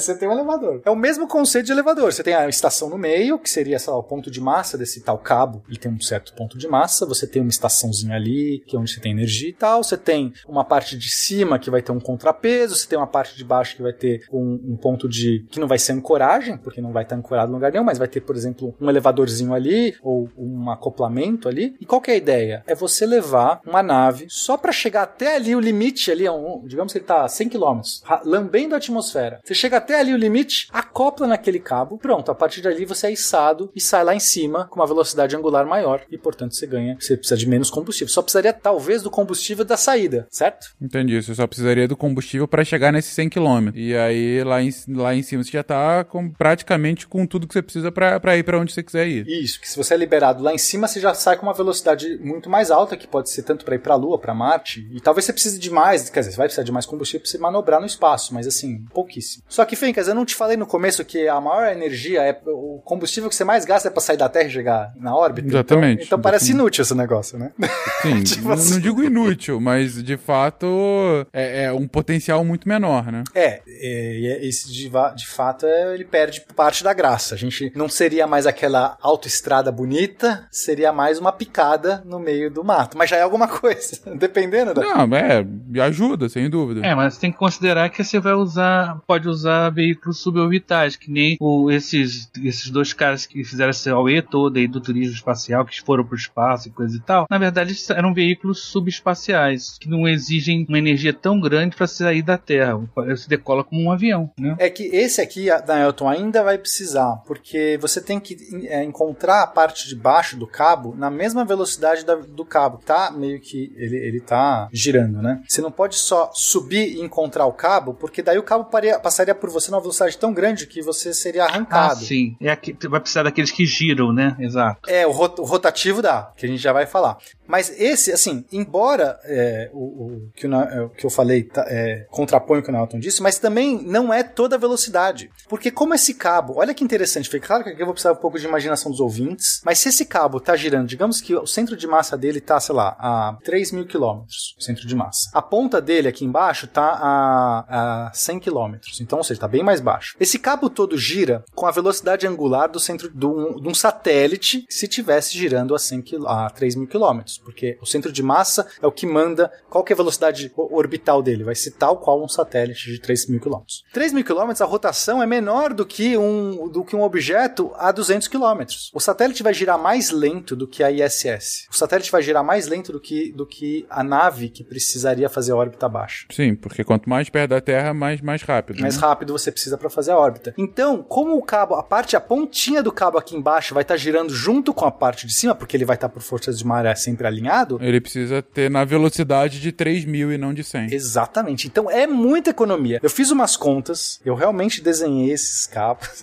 Eu, tipo, eu me empolguei um pouco. E aí, Fencas, eu cheguei à economia de 2,5. Aí eu coloquei, obviamente, vários parâmetros. Aí tem vários tipos de cabo. O Skyhook, o que eu pensei, né? Esse projeto chama Skyhook, é gancho do espaço, do céu. Faz sentido, né? Você tá lá, você tá vendo um, um, gancho do céu. Então é um nome apropriado esse, pelo menos. Então, se você pegasse um que tivesse 3.800 quilômetros, né? Que seria um bem apropriado já pra gente fazer muita coisa. Veja, 3.800 quilômetros é muito menor do que os 36 mil. Em termos de engenharia, a gente poderia fazer isso com os materiais que a gente já tem hoje. Materiais convencionais não, fibras resistentes, mas não precisa ter nada do futuro. É hoje, se alguém quiser financiar um projeto desse, com muitos recursos, dá. Tecnologia de hoje. 3.800 quilômetros, você conseguiria economizar 2,5 km por segundo da velocidade orbital. Então será 9, 9 menos 2,5. Você já está economizando, Fencas, uma parcela considerável do seu voo inicial. Daqueles, né, que, que, é, 2,5 é basicamente o que você precisa para é, ir para a Lua. Então você já está economizando aí a viagem da Lua, por exemplo. Se você chegou ali, você já está com a viagem da, da Lua já, já, já de economia usando esse recurso. Então sim, também vale mais a pena. Não dá para fazer ainda um voo suborbital, que seria incrível. Você ainda tem que ter um voo orbital, mais um voo orbital, uma. É, quer dizer, vai. Tecnicamente é um voo suborbital, mas ele não é tal qual esses voos suborbitais que só sobe e desce. Ele é um voo suborbital que tem que quase fazer órbita, mas não precisa chegar na órbita máxima. Ele pode enganchar no cabo, quando enganchar no cabo, começa a subir e aí vai acelerando, vai ganhando velocidade angular. Imagina isso, um, um gancho vindo do, do, céu. Isso revolucionaria o sequestro relâmpago, por exemplo. Não, mas ó, falando sério, deve ser um puta desafio você enganchar nesse negócio certo, assim. Dependendo do, do, do avião que você tiver, você tem um, né, do, do da nave, do, do, foguete, sei lá. Né, é, pr primeiro, é, antes de falar disso, você já consegue usar é, foguetes ou naves que a gente chama de SSTO, Single Stage to Orbit, que são naves de um único único estágio. Não é como esses foguetes que eles vão jogando, vão se decompondo, né? Tem o primeiro estágio, cai ou pousa, faz, aí tem o segundo estágio que, que libera. Porque você tem que fazer esses foguetes que vão meio que se quebrando para você ganhar mais impulso, porque é para você ir aliviando, na verdade, o peso das estruturas que são pesadas, para você ficar com um foguete mais leve na ponta, para que possa acelerar mais rápido. Então, nesse caso, já daria para fazer um, um, space plane, um, um, avião espacial, né? Que ele não se decompõe, ele, ele sai, tal como, por exemplo, um ônibus espacial, um aviãozão, que ele decola, pode decolar às vezes até da horizontal mesmo, chega um momento, aciona os retrofoguetes, vai, e aí ele simplesmente tem que chegar ali, enganchar, antes de cair de volta, porque ele vai ter um limite, né? Ele vai chegar no limite, aí você tem o um momento tenso, porque o gancho tá passando, você tem que calcular, você tem que acertar, se você errar o gancho, você volta. Caraca, eu tô imaginando um, um avião, como literalmente um gancho, sabe? Em cima dele aquele negocinho para enganchar, tipo um araminho, sabe? E ele tendo que acertar o gancho pra. pra... E, e assim, eu ia falar numa velocidade grande, mas na verdade, na prática, ele vai estar tá na mesma velocidade, né? Ele vai acelerando, acelerando até chegar nessa velocidade. Só que por poucos minutos, Fencas. Por a questão. Minutos, exatamente. É, porque depois o avião, por exemplo, vai perdendo, vai cair. Digamos que ele tá subindo, ele vai se igualar a velocidade, você vai ter aquele momento que os dois. O cabo, o gancho tá vindo, de repente você iguala a velocidade, é o momento de acoplar. Se você errar ali, daqui a pouco o cabo vai passar por você e você vai começar a descer. E aí você perdeu, né? Tem que pescar o avião. Vai pescar o avião, vai ser tipo aqueles peixinhos de, de, de, feira, né? É, exatamente. Agora, mais legal do que pescar o avião é você pescar a carga do avião. Porque se você pode, digamos que você não quer necessariamente fazer o avião que vai para Marte, você quer mandar só o, o, uma bagagem para Marte ou para a Lua, eu não preciso mandar o avião inteiro, porque talvez na Lua já tenha um outro desse que vai pegar, ou outra nave que simplesmente está em órbita. Eu só preciso lançar ela para a órbita da Lua. Eu não preciso mandar o avião. Então, você tem uma bagagem, uma caixa que vai ter um não sei o quê. Aí esse, esse ônibus espacial, digamos, abre a, baga a capa, libera o negócio. Essa coisa vai ter um drone, eu não sei, um robô que vai acoplar um imã, não sei como seria. Acopla no gancho e ele volta, porque aí o avião volta para pousa na Terra e tá pronto para levar outra. A gente tá realmente falando de uma infraestrutura aqui. É muito legal isso. Digamos, o Guacha chegou na Lua e se deu conta que esqueceu de levar um carregamento de cuecas. Sempre acontece. É, acontece. Quem nunca? E em vez de ter que voltar pra Terra ou ter que esperar a próxima tripulação, ele poderia ter um serviço expresso em que somente a caixa de cuecas dele estaria acoplado num avião que faz essa rota suborbital. O avião passa, acopla a caixa cheia de cuecas e com um ganchinho vai subindo até a estação lunar. Não, até a estação não, até, até uma até, altura até a, 3.800. Assim, perdão, até a, a altura para depois ir para a estação lunar. Beleza. Isso, mas aí soltando lá em cima dos 3.800 e com um pouquinho a mais de velocidade, digamos que chega lá em cima, é, acopla num, num outra navezinha, mas muito pequena, um foguetinho simples. Porque não precisa de tanto combustível, né? Porque Exato. já tá ali na cara do gol. Isso. Solta um pouquinho, já ganha, aí chega, aí só, só para fazer essa pequena arco para alcançar um outro elevador desse, um Skyhook na Lua, poderia estar tá na Lua, pega, desce até a altura lunar, porque na Lua não tem atmosfera. Você pode fazer um cabo desse na Lua que desce até, digamos, a altura que você quiser, que não bata nas montanhas, nas crateras. E aí é muito, muito mais eficiente. E aí de lá ele simplesmente usa mais um retrofoguetinho pequeno e pousa. Dá para fazer coisas muito legais. E o custo vai barateando muito, né? Uma viagem para a Lua hoje é um valor inimaginável. É o preço da, do projeto Apollo, que é, não sei, é casa de trilhões de dólares de, de tudo. E aí você consegue chegar nisso, né? Eu não sei nem, não vou, não, vou chutar valores aqui. O que eu posso chutar valores, na verdade, porque quem chutou valores foi os caras da NASA, é que o tal do elevador espacial, aquele anterior que a gente descreveu, que ia até 36 mil quilômetros, aquele dava para fazer a um, é, eles imaginaram que seria 1,5 dólares por quilo para fazer a transição. Um dólar e meio por quilo. Se você quisesse ir com a sua bagagenzinha de 150 quilos, você paga 225 dólares. Isso é um preço de uma passagem aérea, Fens. Impressionante. Certo? Impressionante, né? Realmente é. Aí, Guacha, sem mais cuecas sujas. Obrigado.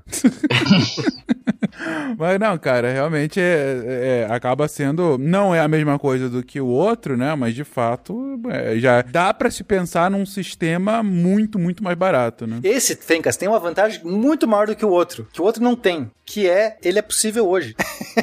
tipo, outro não é possível não é ficção hoje. científica, né? É. Então, assim, claro, né? Lançar um objeto desse tem que passar por mil regulações e discussões da Terra, porque isso vai, isso vai ser um objeto que vai ter certas influências, sim. Ele vai estar tá passando em órbita baixa, ele vai ter toda uma política de é, qual a, a órbita que ele vai estar, né? Porque aí que tá, já que esse vai ser um objeto tá girando em, em, em torno da Terra, ele vai ter uma órbita específica, uma angulação específica. Que olha, pode ser até melhor do que o, o outro, porque o outro você só pode fazer no Equador. Você não pode fazer em nenhum outro lugar do que na linha do Equador. Você pode até, você tem que escolher um ponto. As pessoas recomendam, inclusive, uma estação aquática, né, oceânica, porque aí seria águas internacionais, para não ser, ah, é de um país tal, B, ter questões aí para ser um empreendimento da Terra, né? Porque acho que isso é uma coisa que tem que ser um empreendimento da Terra. Mas esse outro você pode fazer inclinado. E veja, a Lua não passa no Equador, assim, a, a órbita, quer dizer, ela passa às vezes, ela cruza o Equador, mas a órbita da Lua, ela é inclinada uns 25 graus em relação ao Equador. Se eu faço um negócio desse que voa já inclinado na órbita da Lua, eu já posso lançar para a Lua sem ter que fazer fazendo correção de órbita. E também posso lançar para outros planetas, porque todos os planetas estão mais ou menos na mesma faixa, que a gente chama de eclíptica. Eles todos estão ali perto, inclusive, da faixa da Lua, tá? Um pouco menos ali. Ah, é, mas se você fizer um inclinado já na faixa dos planetas, você pode lançar para Marte, para Vênus, para Mercúrio, para o cinturão de asteroides, porque todos estão mesmo no, meio, no mesmo plano. Quando você olha o, o, sistema solar, é tudo no mesmo plano, né? Tirando alguns planetas meio exagerados que saem um pouquinho, a maior parte é tudo no mesmo plano. Então, esse tem uma vantagem que o outro também não tem, que você pode já deixar ele na, na eclíptica, inclinado na, na posição certa para lançar para outros planetas e para a Lua. Muito bom.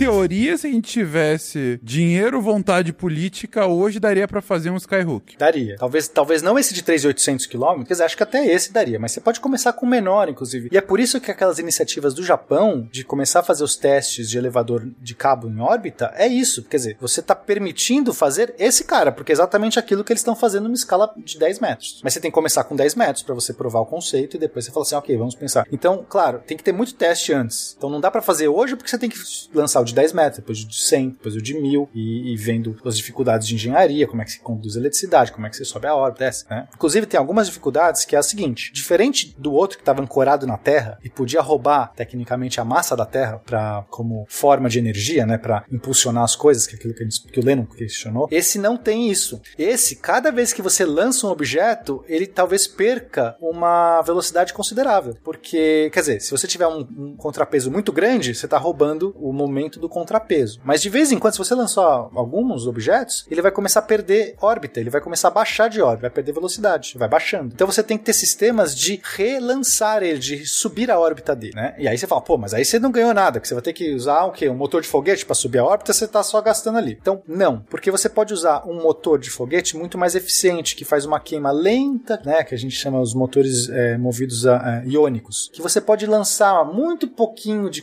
de, de propelente numa velocidade muito alta, gastando pouca energia, e aí você leva, sei lá, meses para subir a órbita. Tudo bem, ele tá, ele tá para sempre na órbita, você pode fazer isso, não tem problema. Mas você pode usar melhor do que isso. Existe um método que você rouba o campo magnético, a energia do campo magnético da Terra, para poder ganhar velocidade. Esse é incrível. Eu sei que o Naoto adora esse método, não é, não?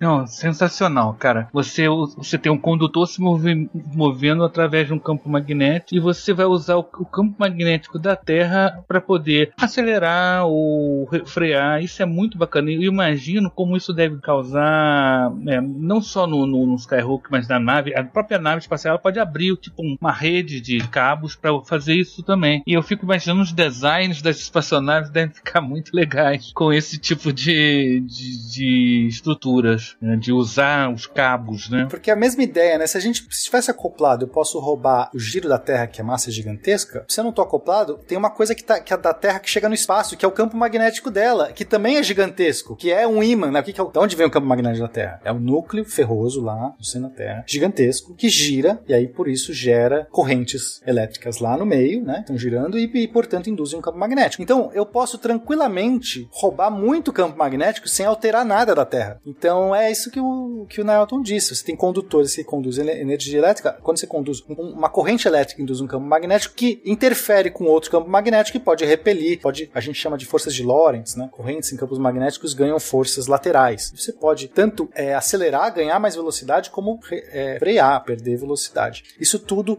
com custo praticamente zero. Basicamente, você só precisa ligar uma corrente elétrica você pode fazer isso. Ainda mais como são condutores muito eficientes, os nanotubos, eles não têm resistência, uma resistência muito pequena. Então, você perde muito pouco, uma eficiência de 90% você consegue para fazer isso. Sem gastar combustível, não tem que levar combustível, você basicamente você só tá usando, está roubando, A né? própria terra. Tá usando- Entendi. É muito legal isso. E sobre ainda esse assunto, uma, o que, uma coisa que o pessoal pensou é o seguinte: vai existir também um arrasto da atmosfera, porque esse cabo, mesmo que você fale, ah, mas tá 100 km lá, você vai pôr numa certa altura. Ainda assim, a atmosfera ela é rarefeita, mas a, em long, né, a própria ISS está 400 km, perde velocidade por conta do atrito com, com partículas da atmosfera, né? É muito rarefeito. Então esse cabo também perderia. Mas aí, o que você pode fazer? Como é, é, a maior parte do- da densidade de atmosfera é muito mais é maior embaixo do que em cima, você ergue, suspende a ponta do cabo quando você não estiver usando e só baixa ele quando você for pescar alguém. Ah, entendi. Então você vai, vai ser de fato um, um gancho que sobe e desce. Que né, sobe e pra desce. você- É, É alguém pescando. Você pode imaginar que alguém com uma vara gigantesca a- a- afundando.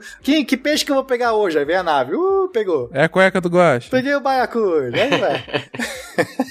é muito não. Esse conceito eu achei muito legal. Já, já quero. Muito bom. Uma coisa que eu tava pensando do outro, do, do elevador que, que fica na terra mesmo, de fato, lá em cima, a gente tava falando, não tem som, tom- mas assim, esse não, não geraria um, um som muito alto pelo, pelo cabo, sei lá, um cabo tão alto assim? Não, não, não, geraria algum tipo de, de som por, por ele estar. Porque, ok, ele tá na velocidade da Terra, mas lá em cima ele tá mais rápido que a velocidade da Terra, né? Porque vai subindo, vai aumentando. No- Não, peraí. Você tá falando desse, do Skyhook não, ou do, do, elevador? do- não do, do, do- anterior, o que ia até a Terra. Do elevador. Não, o sei elevador se- tá. O cabo inteiro tá andando a mesma velocidade da Terra. Porque lá em cima já é estacionário, aqui embaixo é a mesma, que é a mesma coisa, e o cabo inteiro tá andando a mesma velocidade. Claro que pode fazer às vezes uma barriguinha, dependendo do arrasto, porque é um cabo. É esse, né? Essa é a dificuldade. Como manter esse cabo talvez tensionado vai depender de quanto contrapeso você colocar. Mas assim, tal qual o. o pensa, pensa você girando um barbante com uma pedra. Se você tiver uma pedra pesada na ponta,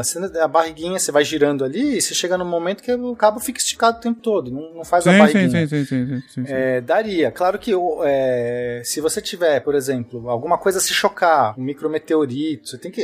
Isso é um problema. Como proteger essas coisas. Por isso que eu falei, não é algo simples. Tem várias outras questões que a gente nem chegou aí. Tem questão de ressonância, né? Também com os ventos. Sim, sim, mas eu, se eu tô entendendo, o, o Frank está falando de, do, do som, de, do atrito do, do, do elevador dentro da cabine, não é isso, Frank? É, também, do próprio cabo, mas o cabo também era, seria muito, muito curto. Não, se a gente conseguir fazer sem acoplamento mecânico, aí já, já se tira o som. Sim, é, porque aí não tem transmissão, porque a transmissão só se daria através de contato, né? Porque a cabine, ela, ela vibraria, porque você tem o, o, o cabo, você vai ter uma vibração nele, é meio que inevitável, de alguma forma, né? E o contato do escalador com o cabo realmente vai produzir algum atrito, algum ruído, mas que, que seja, ele deve se trabalhar para que isso seja o mínimo. Acho que vai ser uma coisa, não acredito que seja uma coisa muito é, mais intensa do que o que a gente tem em qualquer outro veículo que, que, sei lá, um TGV da vida. É, um TGV, um teleférico, um elevador mesmo. Mas eu, eu entendi porque é uma velocidade muito grande e tal. Agora, tem que ver que as transmissões só vão se dar através, através de contato, né? Se, por exemplo, o, esse, esse escalador ele subir na, nesse, nessa faixa, nesse cabo, de uma forma eletromagnética, então a- a- não vai ter quase acoplamento, né? Mas eu creio que deve ter, um, deve ter algum ruído, sim. Acho que não muito grande. Ah, beleza. Foi só. Você falou do arrasto,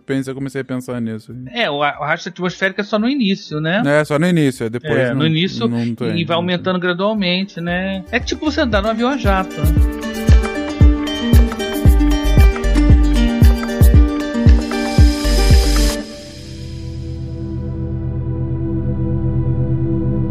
Ok, é. Bom, já, já, já fomos então do da torre gigantesca, do elevador, que não é bem elevador, o- Pena mentiu pra gente o tempo todo, mas que do, do elevador que vai da Terra até 36 mil quilômetros de altura, do, do anzol, né, que fica lá é, é, na, na estação espacial e que sobe e desce a mais ou menos 100 quilômetros, talvez, e, e puxa a gente de volta. E como? E tem outras ideias a partir dessas? Tem outras. Outras. Mas antes de ir pra próxima, uma, uma muito legal é combinar aquela primeira torre, a torre alta. Essa você não falou. Tem a torre alta que ela só de compressão, ela não tem o cabo. Lembra? Ah, que sim, verdade. que É, chega a Torre Alta, 100 km, que você poderia lançar alguma coisa de lá, também já ganhou, ganhou alguma coisa, não, não é ruim. Você pode juntar as duas. Então, se eu tenho uma torre alta, digamos 50 km, alguma coisa assim, melhor, eu posso ter uma montanha russa, em vez de uma torre, posso construir tipo uma montanha russa, que chega até uns 50 km de altura, por exemplo, né? Então ela tem um carrinho que vai daqui de baixo, ele vai subir na montanha russa, só que ele quando chega lá em cima ele salta. E aí ele já salta numa parábola, ganhando velocidade e acopla no Skyhook. Você não precisa de nem, o- nem o foguetinho inicial, nem o avião Rapaz. Entendeu? É como se fosse uma Aham. catapulta. Uma, não, é uma catapulta. É um carrinho de é um carrinho de montanha russa que ele vai acelerando e chega lá no final e vai embora. Que pula pra morte, mas que é salvo pelo anzol. É isso. Dá pra fazer. Uhum. Esse já é um conceito de que a gente chama de mass driver ou aceleradores de massa, aceleradores de matéria, que você já é, você também pode fazer a torre, lançar da torre, que já ganha alguma coisa, mas esses esses aceleradores de matéria a gente vai falar mais pra frente, mas o que importa é essas duas coisas daria pra fazer e você acopla uma na outra. Então eu tenho o cabo que tá no céu, a outra que sai da terra com um carrinho que acelera e eu já resolvo hoje todo o problema do foguete. Gente, eu não consigo parar de pensar em, em super-heróis. É, é Homem-Aranha, é o Tarzan pendurando um cipó. As figuras têm vindo à minha mente aqui direto, né? O Homem-Aranha içando alguma coisa, o, o, o Tarzan pulando de um cipó pro outro. Desculpem, gente. Então é isso, é o Tarzan indo de um cipó pro outro e quando ele vai cair, vem a teia do Homem-Aranha e salva ele. É isso, né, Elton? Mas agora eu quero ver esse próximo aqui, qual que vai ser a- o que a mente da Nelton vai, vai associar. Analogia, vamos lá. Esse outro é o Skyhook rotativo. Esse é, o- esse é o próprio Tarzan. Esse já é, é, já tava antecipando.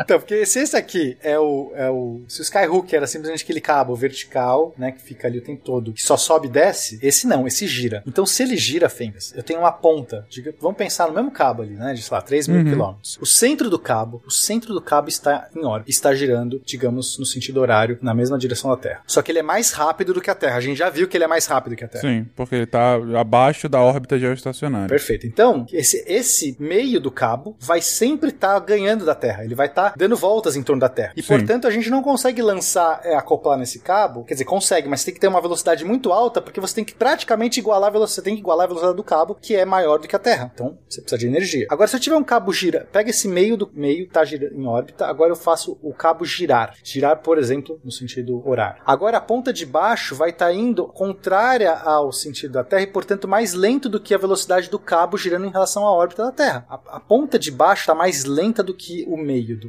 do satélite. É igual o pessoal pensar numa roda de um carro. O eixo da roda tá indo pra frente quando o carro tá se movimentando. Mas a parte do pneu que tá embaixo, que tá em contato com o asfalto, é velocidade zero, né? Porque ele tá indo no sentido contrário. Então eu posso fazer um cabo que a parte de baixo dele tá como se fosse um pneu de carro rodando em cima da Terra. Tá sempre zero. A parte de baixo do cabo tá parada em relação à Terra e a parte de cima estaria muito mais rápido, porque estaria o dobro da velocidade do meio. É como se realmente fosse uma roda, como o Lennon disse, e a Terra fosse o asfalto. E ele tá rolando em cima da Terra. Tá rolando em cima da Terra, perfeito. É como se, se fosse. é Porque aqui é só um cabo, é, não é o aro do, do pneu. Mas se fosse um aro, ele estaria literalmente. Literalmente não. É, literalmente rolando em cima da atmosfera, vamos colocar dessa forma, né? Em cima da atmosfera. Isso, é como se estivesse rolando em cima da atmosfera. Mas é só um cabo, então de vez em quando esse cabo dá a, vo- dá a volta, ele, tá em- ele encosta, ele passa embaixo, tá na mesma velocidade, depois ele gira, quando ele chega de novo, tá na velocidade. Então agora, Fencas, é o que o Naelton tinha dito antes. Um qualquer voo suborbital que só precisa subir. Quando ele chegar lá, o cabo tá parado em relação a ele. Só que isso dura poucos segundos. Porque como ele tá girando, se você. Agora é muito mais crítico. É, porque antes ficava parado, você tinha que igualar a velocidade. Tudo Agora não. Muito sincronizado, né? É, ser- Exatamente, na mesma hora, no momento em que ele tá passando, Exato. pra ele tá com velocidade zero pra você. Se passar um pouquinho, ele já começa a te arrancar, porque se você tentar acoplar depois, você já toma um tranco. Então, é uma. é, nada vem fácil nesse mundo, né? Ah, mas, Mas eu já consigo ser- imaginar que os caras podiam botar uma série deles. Perdeu o primeiro, vai- vamos pro próximo. E Vamos perdeu por algum motivo, né? Aí se Uma coordena. roda gigante, né? É, tipo uma roda gigante. É. Exatamente, uma Vários roda cabos. gigante Vários de cabos. cabo. Puta, perdi o cabo das três. Maravilhoso. Agora só três e quinze. Isso, perdeu, perdeu o cabo das. das- perdeu. o- Agora, uma coisa, a figura que me apareceu aqui também é uma figura olímpica, né? Do arremesso de peso, né? O cara Martelo, pega né? o peso, gira É o- e é o solta, peso, né? isso. É, né? É a Do martelo, na verdade, né? Aquele que ele, que ele gira. É o arremesso de martelo. Mas exatamente, porque essa nave que foi pega embaixo, depois que ela girar, ela pode ser libertada lá em cima. E ela sai com o dobro da velocidade do, do cabo. Sai com o dobro da velocidade do cabo, é. Que É. é exatamente. É uma espécie de catapulta também, né? Um trebuchet. É uma, é uma trebuchet, É é, uma volta do trebuchet do, espaço. É. É por isso que eu falei que eu ia, a próxima que eu construir vai ser no espaço, vai ser essa. Porque é realmente o conceito da trebuchet. Só que é, é maravilhoso, porque você tá usando tudo assim de mais é, de física, de momento angular, sabe? Você tá levando ao limite, você tá, mas é possível. E olha, é muito eficiente porque você não precisa nem do escalador, Fencas. Nada precisa agora transitar no cabo, porque é só o negócio pega, dá a volta e, e joga. Não tem que ter nem partes móveis. É verdade, você não precisa, você- vai estar só içando. É a, é a roda gigante do Guaxa, né? Você tá dando a volta ali nesse, nesse centro que tá correndo ao da. Cara, que interessante. Esse é muito legal. E ele tem, e com um cabo desse que a gente está descrevendo com essas medidas, já é possível você ir para Marte sem precisar de mais nada. Então, daria para você deixar um- alguns desses girando, nessa- talvez no futuro, um, talvez seja pouco. Você pode deixar alguns, porque você vai ter janelas, você pode fazer uma, um, é, a velocidade dele ser ressonante de tal jeito que ele passe por, sei lá, os aeroportos específicos duas vezes por dia. Tem- você tem como fazer um negócio que cria realmente uma rede de transporte, um sistema de transporte interplanetário. Esse é o nome que eles dão. Aí é aquela infraestrutura mesmo, né? é, uma, é a rodovia. Você vai lá, entra no corredor, entra aqui, sai lá. Lá em Marte vai ter um outro desse. Você É, pego. janela de lançamento, né, que já existe de certa maneira, só que seria uma coisa mais, su- mais fina, né? Em termos de, de tudo tem que estar coordenado. Uma coisa legal é que é a ideia também de você aproveitar o contrário. Então tá chegando uma nave com uma velocidade alta, e só que em vez de ele pegar ali embaixo, ele pega ela lá em cima. E aí diminui a velocidade e entrega ela com uma velocidade baixa embaixo. A reentrada dela é zero, basicamente. Ela, você vai soltar ela, assim, ela cai com a gravidade. Isso, você cata ela no ar lá e solta tudo pra baixo. Caraca, roda gigante maravilhosa. O outro, o anterior a esse, o Skyhook, também tem essa propriedade. Também você pode pegar lá em cima, descer e soltar mais baixo que, e soltar embaixo mais devagar. Mas ele não é tão eficiente porque é mais vale mais a pena a gente usar a própria atmosfera para frear, que é, que é o que é feito nas missões Apollo e é feito Sim, inclusive sim, em Marte, quando a gente vai para Marte, a gente usa o aerobrake, a gente usa a própria atmosfera como um freio, faz aquela reentrada e tal, do que tipo do que fazer uma órbita que do que faria uma órbita que é, acoplaria no Skyhook lá em cima. Gasta muito mais energia se fazer uma órbita vindo da Lua que acoplaria lá em cima. Mas para esse outro caso aqui que a gente tá falando, esse vale mais a pena porque você é, porque no desculpa, no outro você ainda teria que fazer uma reentrada de qualquer jeito, porque a velocidade não é zero, você ainda teria que fazer uma reentrada. Então você já teria que ter uma nave com escudos de calor e um monte de coisa. Mas nesse não, porque a reentrada em princípio é muito men- é, um avião simples poderia aguentar, não simples também não, mas tem que aguentar uma velocidade supersônica, mas ainda assim não é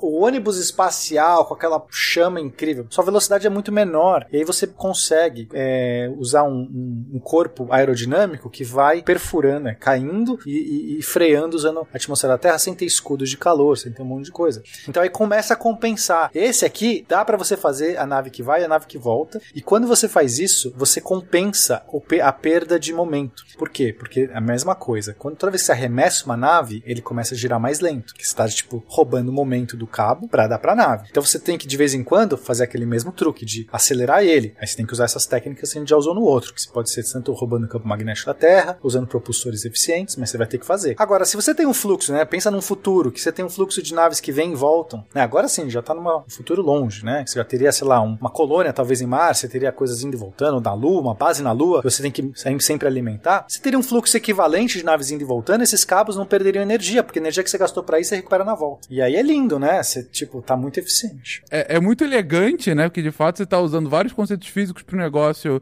dar certo. Não parece algo tão fora de uma realidade nossa, digo, é algo complexo, sem dúvida, mas eu não tô precisando fazer um, um cabo de 36 mil quilômetros de nanotubo de carbono, né? Então, pra, pro negócio dar certo. Ainda assim, vou precisar de muito, mas não são 36 mil quilômetros, né? E legal essas, essas particularidades, né? De, de facilitar, de, dessa roda gigante, de até de facilitar pra, pra dar um impulso, né? Pro, pro voo quando for pra, pro espaço mesmo. Pô, muito bacana. E tem um vídeo do Kurzgesagt, que é um canal incrível de, no YouTube. Se você não conhece, vai ver. Eles explicam coisas, né? Kurzges, Kurzges, Kurzgesagt é tipo é, atalho, né? Em, em alemão. É tipo é, resumo, é, é resumir. É que eles explicam coisas complexas de uma maneira simples, tipo o Manual do Mundo, só que, só que com animação. E eles têm um vídeo incrível desse conceito do Skyhook aí, rotativo. É bem legal, recomendo aí para todo mundo. Clicam aí, assistam. Entendi. Pô, muito legal, cara. Acho que dessa foi a que eu achei mais interessante, até porque me parece a mais. é,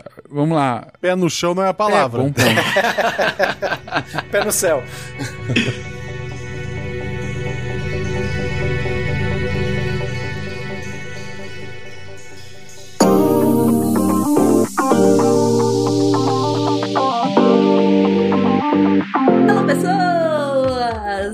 eu aqui mais uma vez para mais um momento Cambly. Cambly, que no mês de setembro tá oferecendo para quem se inscrever no site pacotes de materiais exclusivos com reading, gramática, vídeo aulas, apostila de exercícios, espaço para tirar dúvida. Uau! Além da sempre maravilhosa aula com um nativo. E eu trouxe aqui para vocês hoje para falar de Space Elevators. o professor P. Jonathan. O Jonathan foi muito, muito divertido. Eu morri de rir, vocês vão ver. Eu ah, primeiro perguntei para ele se ele sabia o que eram. Eu falei o tópico, né? Como eu sempre começo as minhas, a minha conversa com eles, falo: o tópico dessa semana é Space Elevators. Vamos ver o que, que ele disse? Good. Um, the topic this week is space elevators. Do you know anything about Space space elevators? elevators. Yeah. I know spaces and I know elevators, but space elevators? um, I love it. Dá pra ver que eu já soltei uma gargalhada nos primeiros dois minutos de aula, né? Eu adorei ele. Super divertido. De cara, já me deixou super confortável. Aí, depois, ele foi me. é, Quando eu expliquei, né? Porque eu tinha dado uma olhadinha, não fiz parte da, da gravação nem da pauta, mas dei uma olhadinha do que se tratava. Aí ele falou: Ah, então agora eu sei do que você tá falando. É uma ideia horrorosa. De novo, lá foi a Débora às gargalhadas. um, yes, I've. In that case, I've heard of them. Oh, amazing! Because I haven't. So, I mean, yeah, I think it's a stupid idea and it'll never work. But yeah, yes, I, I love it. Why? Porque eles, como vocês viram, ele falou que é uma stupid idea. e aí ele começou a conversar e a me falar milhões de coisas que eu nunca tinha parado pra pensar. E eu tô super curiosa, porque eu não ouvi o cast ainda, pra saber se o que ele falou tem a ver com o que as pessoas estão falando aí no cast. Porque um dos aspectos que ele levantou foi a questão de arranha-céus, skyscrapers, que eles dividem, eles split o, ele- o elevador é, por motivos de segurança, mas também por conta de peso, dos cabos, de tudo. Então, como que seria isso? Como que seria essa questão de, se você pensar aqui um skyscraper, né, que esses esses ah, arranha-céus já alcançaram o limite que a gente tem hoje, como é que funcionaria para 100 mil vezes mais, né? E aí ele cogita uma possibilidade de um balão de hélio e tal, mas ele ainda acha que isso não vai funcionar. Dá uma olhadinha aqui, escuta agora. well, those um, tall skyscrapers, they, um, their elevators within those buildings are split. They do not go all the way from top to bottom. Oh, One, one due to safety, and two because I, I believe the weight of the cables become a problem with that sort of distance. I know, that's why I chose you. I, I wrote Yeah. down who likes space. Lovely. No, I, I do think it's um it's a, a very fanciful sort of thing people want. Um, but it's never going to work. the um the only way it's going to work is uh, really slowly. Have like some sort of helium based balloon and just taking a unit up through like a wire sort of system. Um, but even then, nah, oh, oh, I can't, I can't see it ever working. Gente, fala aí. Fala aí que P. Jonathan é um cara muito divertido. Imagina agora você ter essa oportunidade de falar com, de ter aula com um professor nativo e além disso, se se inscrever no nosso link que tá aí no post ou entrar em cambly.com. Cambly se escreve C A M B L Y e você coloca lá o nosso código do SciCast para você ganhar um pacote de materiais exclusivo com tudo que você tem direito com o nosso código SciCastPack. Usa o nosso código, mostra pro povo do Cambly que você ouviu aqui primeiro e vai lá ter uma aula super divertida com P. Jonathan. É isso, povo. Até daqui a pouco no final do cast.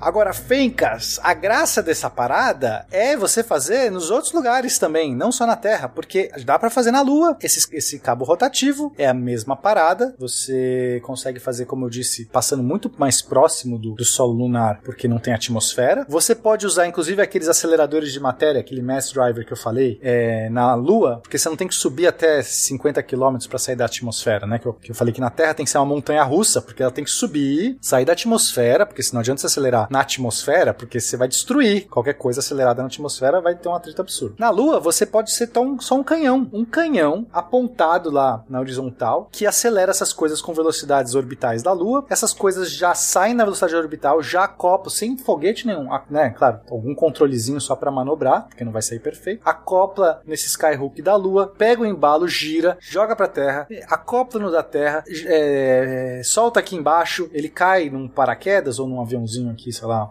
que ou que pega ele ou que ele mesmo já tenha, e assim e o contrário você faz. Aí você pode querer fazer isso em Marte também. Por que não? Pode fazer em Marte. Só que em Marte, em Marte é o seguinte, é muito legal Marte, porque a gente tem uma atmosfera mais rarefeita em Marte. Então não é como a Lua, que é zero, só que é tão rarefeito que é muito fácil você, você tem muito menos atrito do que na Terra. E daria para você fazer a mesma coisa em Marte com um cabo. Eu fiz umas contas aqui de um cabo é, padrão, assim, desses mais ou menos como o da Terra, né, de um comprimentos que a gente tem tecnologia para fazer já, e você conseguiria com uns mil quilômetros por hora de velocidade já acoplar nesse, nesse, nesse cabo, né? Ele teria, ele não, não, não teria, ele não seria como se fosse zero é, em relação à, à, rotação de Marte, mas com mil quilômetros por hora, que é a velocidade de um avião aqui na Terra. Em Marte seria mais fácil você conseguir essa velocidade por conta da atmosfera é mais rarefeita e menos atrito. E você até precisaria de uma velocidade muito alta para ter sustentação, né? Quanto menos ar, você precisa ter mais velocidade para conseguir planar, né? subir, né? Com asas. Então, olha só, já daria, mas você também poderia usar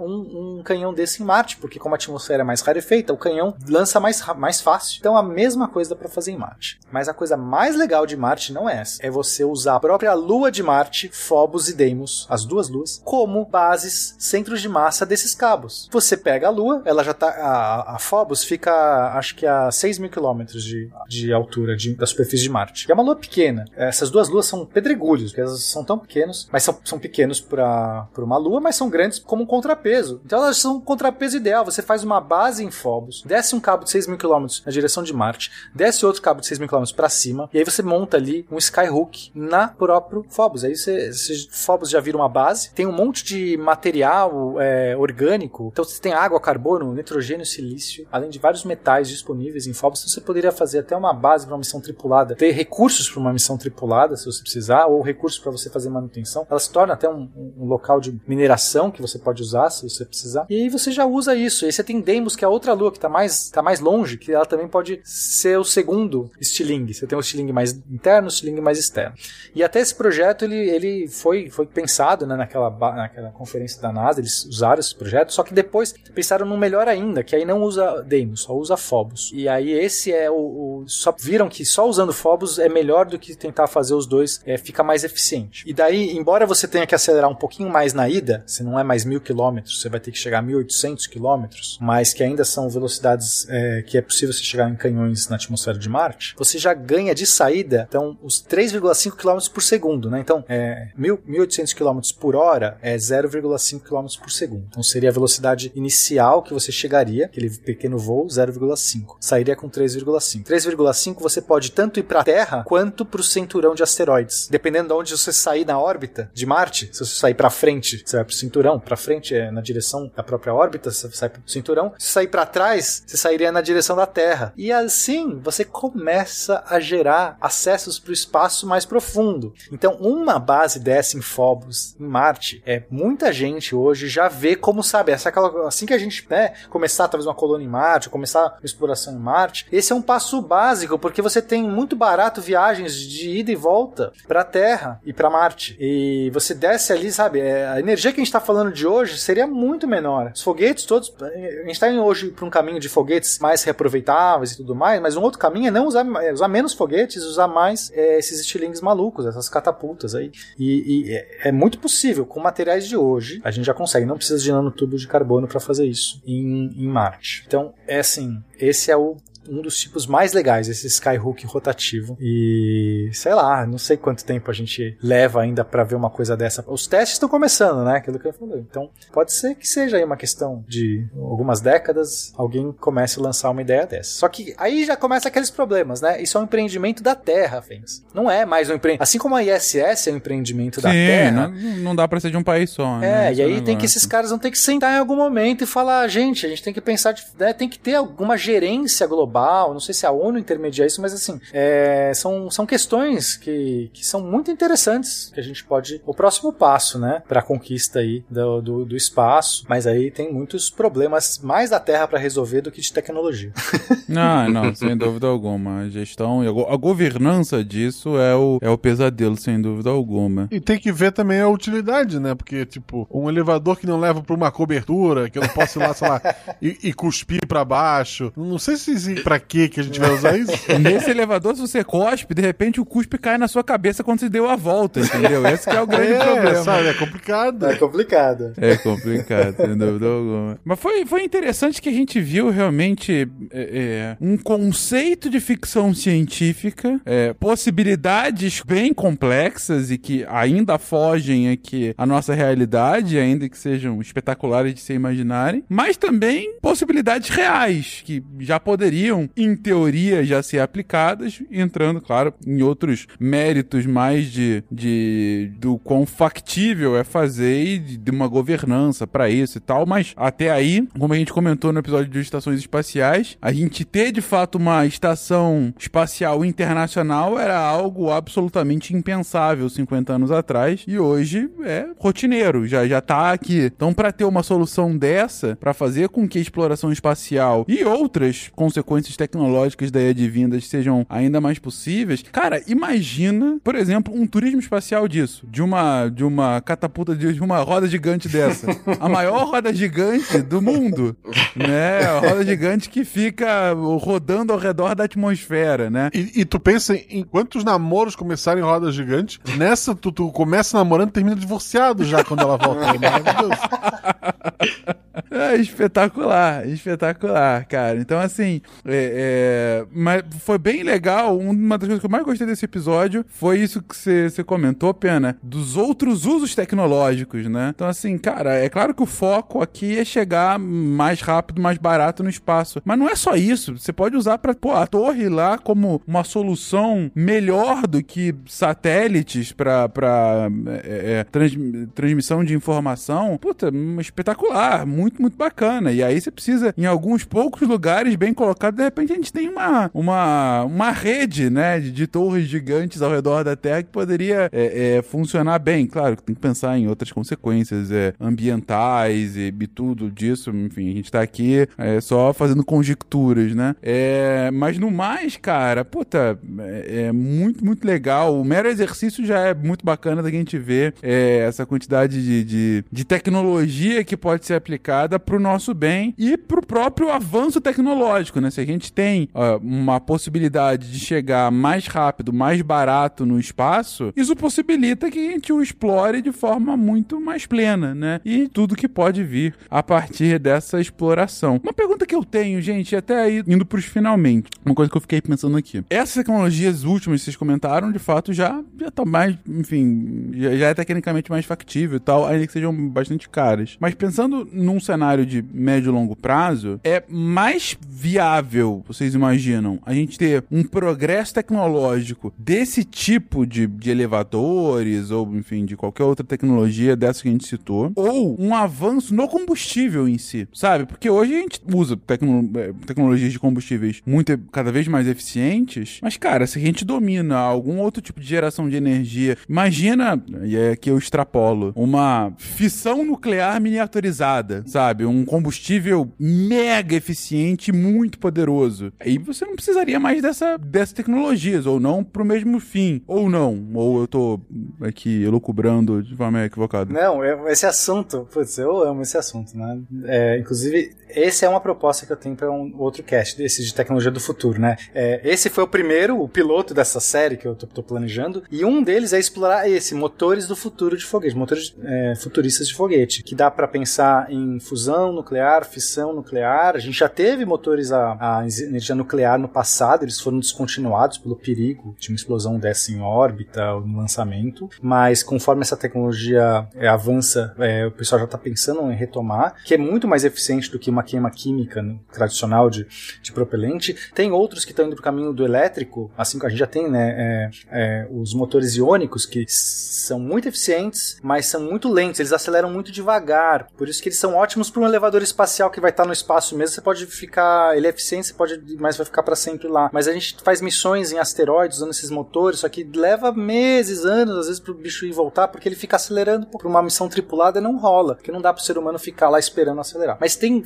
É, é caminhos por aí. Então, é, eu não sei, para ser honesto, o que, que eu acho que. Eu, eu acho que se, se a gente tivesse hoje uma governança mais da, da Terra, ou alguma, uma, um diálogo global né, entre líderes das grandes potências, elevadores espaciais seria muito mais eficiente para tudo. De lixo espacial, de. Sabe, porque você não tá queimando um monte de coisa. É, vai gastar energia para fazer isso? Vai, mas é uma vez, né? É assim, é, é um objeto que em princípio ele não tá gastando energia para se manter, ele é eficiente. A gente tá vendo aqui que dá pra você lançar um monte de foguete sem gastar um monte de queimar um monte de propelente. É, então, mas, mas como não temos isso, talvez isso é o mais difícil de fato, né? Sentar todo mundo e pensar num, vamos fazer aqui um negócio que todo mundo pode usar. Aí eu acho que as iniciativas mais individuais, sejam de agências, sejam de empresas, é o que. E aí ninguém tem, nenhuma empresa ou agência tem capacidade de fazer, nem, nem tem capacidade, nem tem direito de fazer um negócio desse, porque tem que ser pensado, obviamente, você não pode pôr objeto desse tamanho no espaço. Não é assim que funciona, mesmo que pudesse, mesmo que tivesse capacidade. Então é por isso que eu, que eu, em princípio, é isso que me deixa mais triste, porque eu acho que a gente poderia estar mais feliz na Terra como um todo, resolvendo todos os problemas globais da Terra, se a gente pudesse sentar todo mundo junto. Mas então tô achando que esse caminho ainda é difícil por conta disso. Então acho que outras tecnologias vão, vão ganhar no futuro próximo. Vamos ver se muda isso. Não precisa logo. Não, não dá mais. O planeta já não tá mais aguentando. É isso. E com palavras animadoras a gente vai encerrando. Guaxa, algum comentário? É, é legal assim, porque a gente vê que muita gente, principalmente nos últimos anos, tem atacado a ciência, né? Criticado. E uma das críticas que, que eu vejo muito é a questão de, ah, porque novas tecnologias estão roubando emprego e tal. E a gente vê aí uma possibilidade do assessorista, tá, tá voltando. eu acho isso maravilhoso.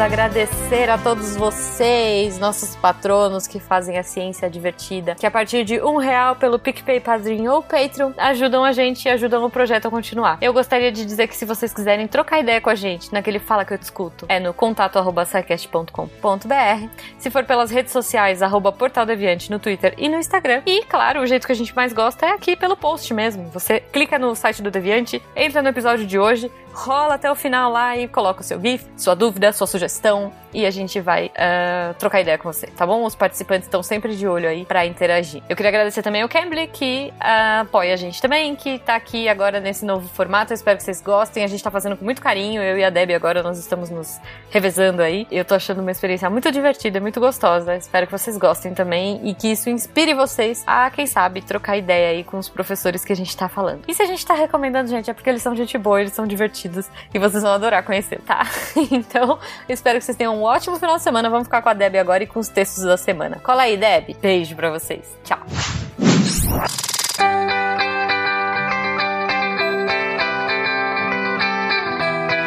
Quem lê os textos da semana foi o D daqui, que já vai fechar! Eu li! Que maravilha, Nimi! E aí? E aí, que começou na segunda-feira com o texto da Deb Cabral. Pensando em fazer doutorado? Vem comigo! Gente, fiz um, uh, um texto, na verdade foi um spin, que aí virou também um texto, em que eu falo da minha crise que eu estou passando no doutorado. Então, se você tá pensando em fazer doutorado, vem dar uma lida nesse texto. Já inclusive recebi feedback do spin que ajudou as pessoas, que elas curtiram muito. Então, corre lá pra ver. Terça-feira teve texto do Luiz Felipe Figueiredo, o, Os Antagonismos Reais de Anjos da Noite. Gente, eu amo os textos do Felipe exatamente porque ele pega livro, ele pega filme, ele pega música e ele vai trazer história pra gente, tá? Incrível! Na quarta-feira teve texto do Antônio Lucas, Por uma Saúde Global e Universal. Ele vai fazer uma viagem aí entre o. A, vai pra Inglaterra falar do NHS e uh, volta para falar do SUS para chegar nessa ideia do que, que é uma saúde global e universal. Ei, você me pulou mesmo, né? Não me deixou nem falar nada de quarta-feira, então eu vou falar de quinta. Quinta-feira teve texto da Isabela Simeão. É, ela fala: O início do urbanismo no Brasil, parte final, Estatuto da Cidade. Gente, os textos da Isabela, essa, essa série de textos sobre o início do urbanismo no Brasil que ela fez, ficou ah, imperdível. Imperdível! Mudei o adjetivo. Corre lá pra ver, porque ela finalmente chegou ao final da série. E na Sexta-feira, vocês têm aí o texto do Marcel Vitorino, A Indústria 4.0. Quem está preparado para a Indústria 4.0? É isso! Se você tem interesse em se tornar deviante, mande um e-mail pra gente em contato.sicast.com.br. Todos esses textos você encontra em www.deviante.com.br. Aqui é a Deb Cabral, editora do portal, apagando a luz da Torre Deviante. E anime! ah, e anime. Clique. Se a ciência não for divertida, tem alguma coisa errada. Tem que ser divertida. A coisa mais divertida que tem é a ciência.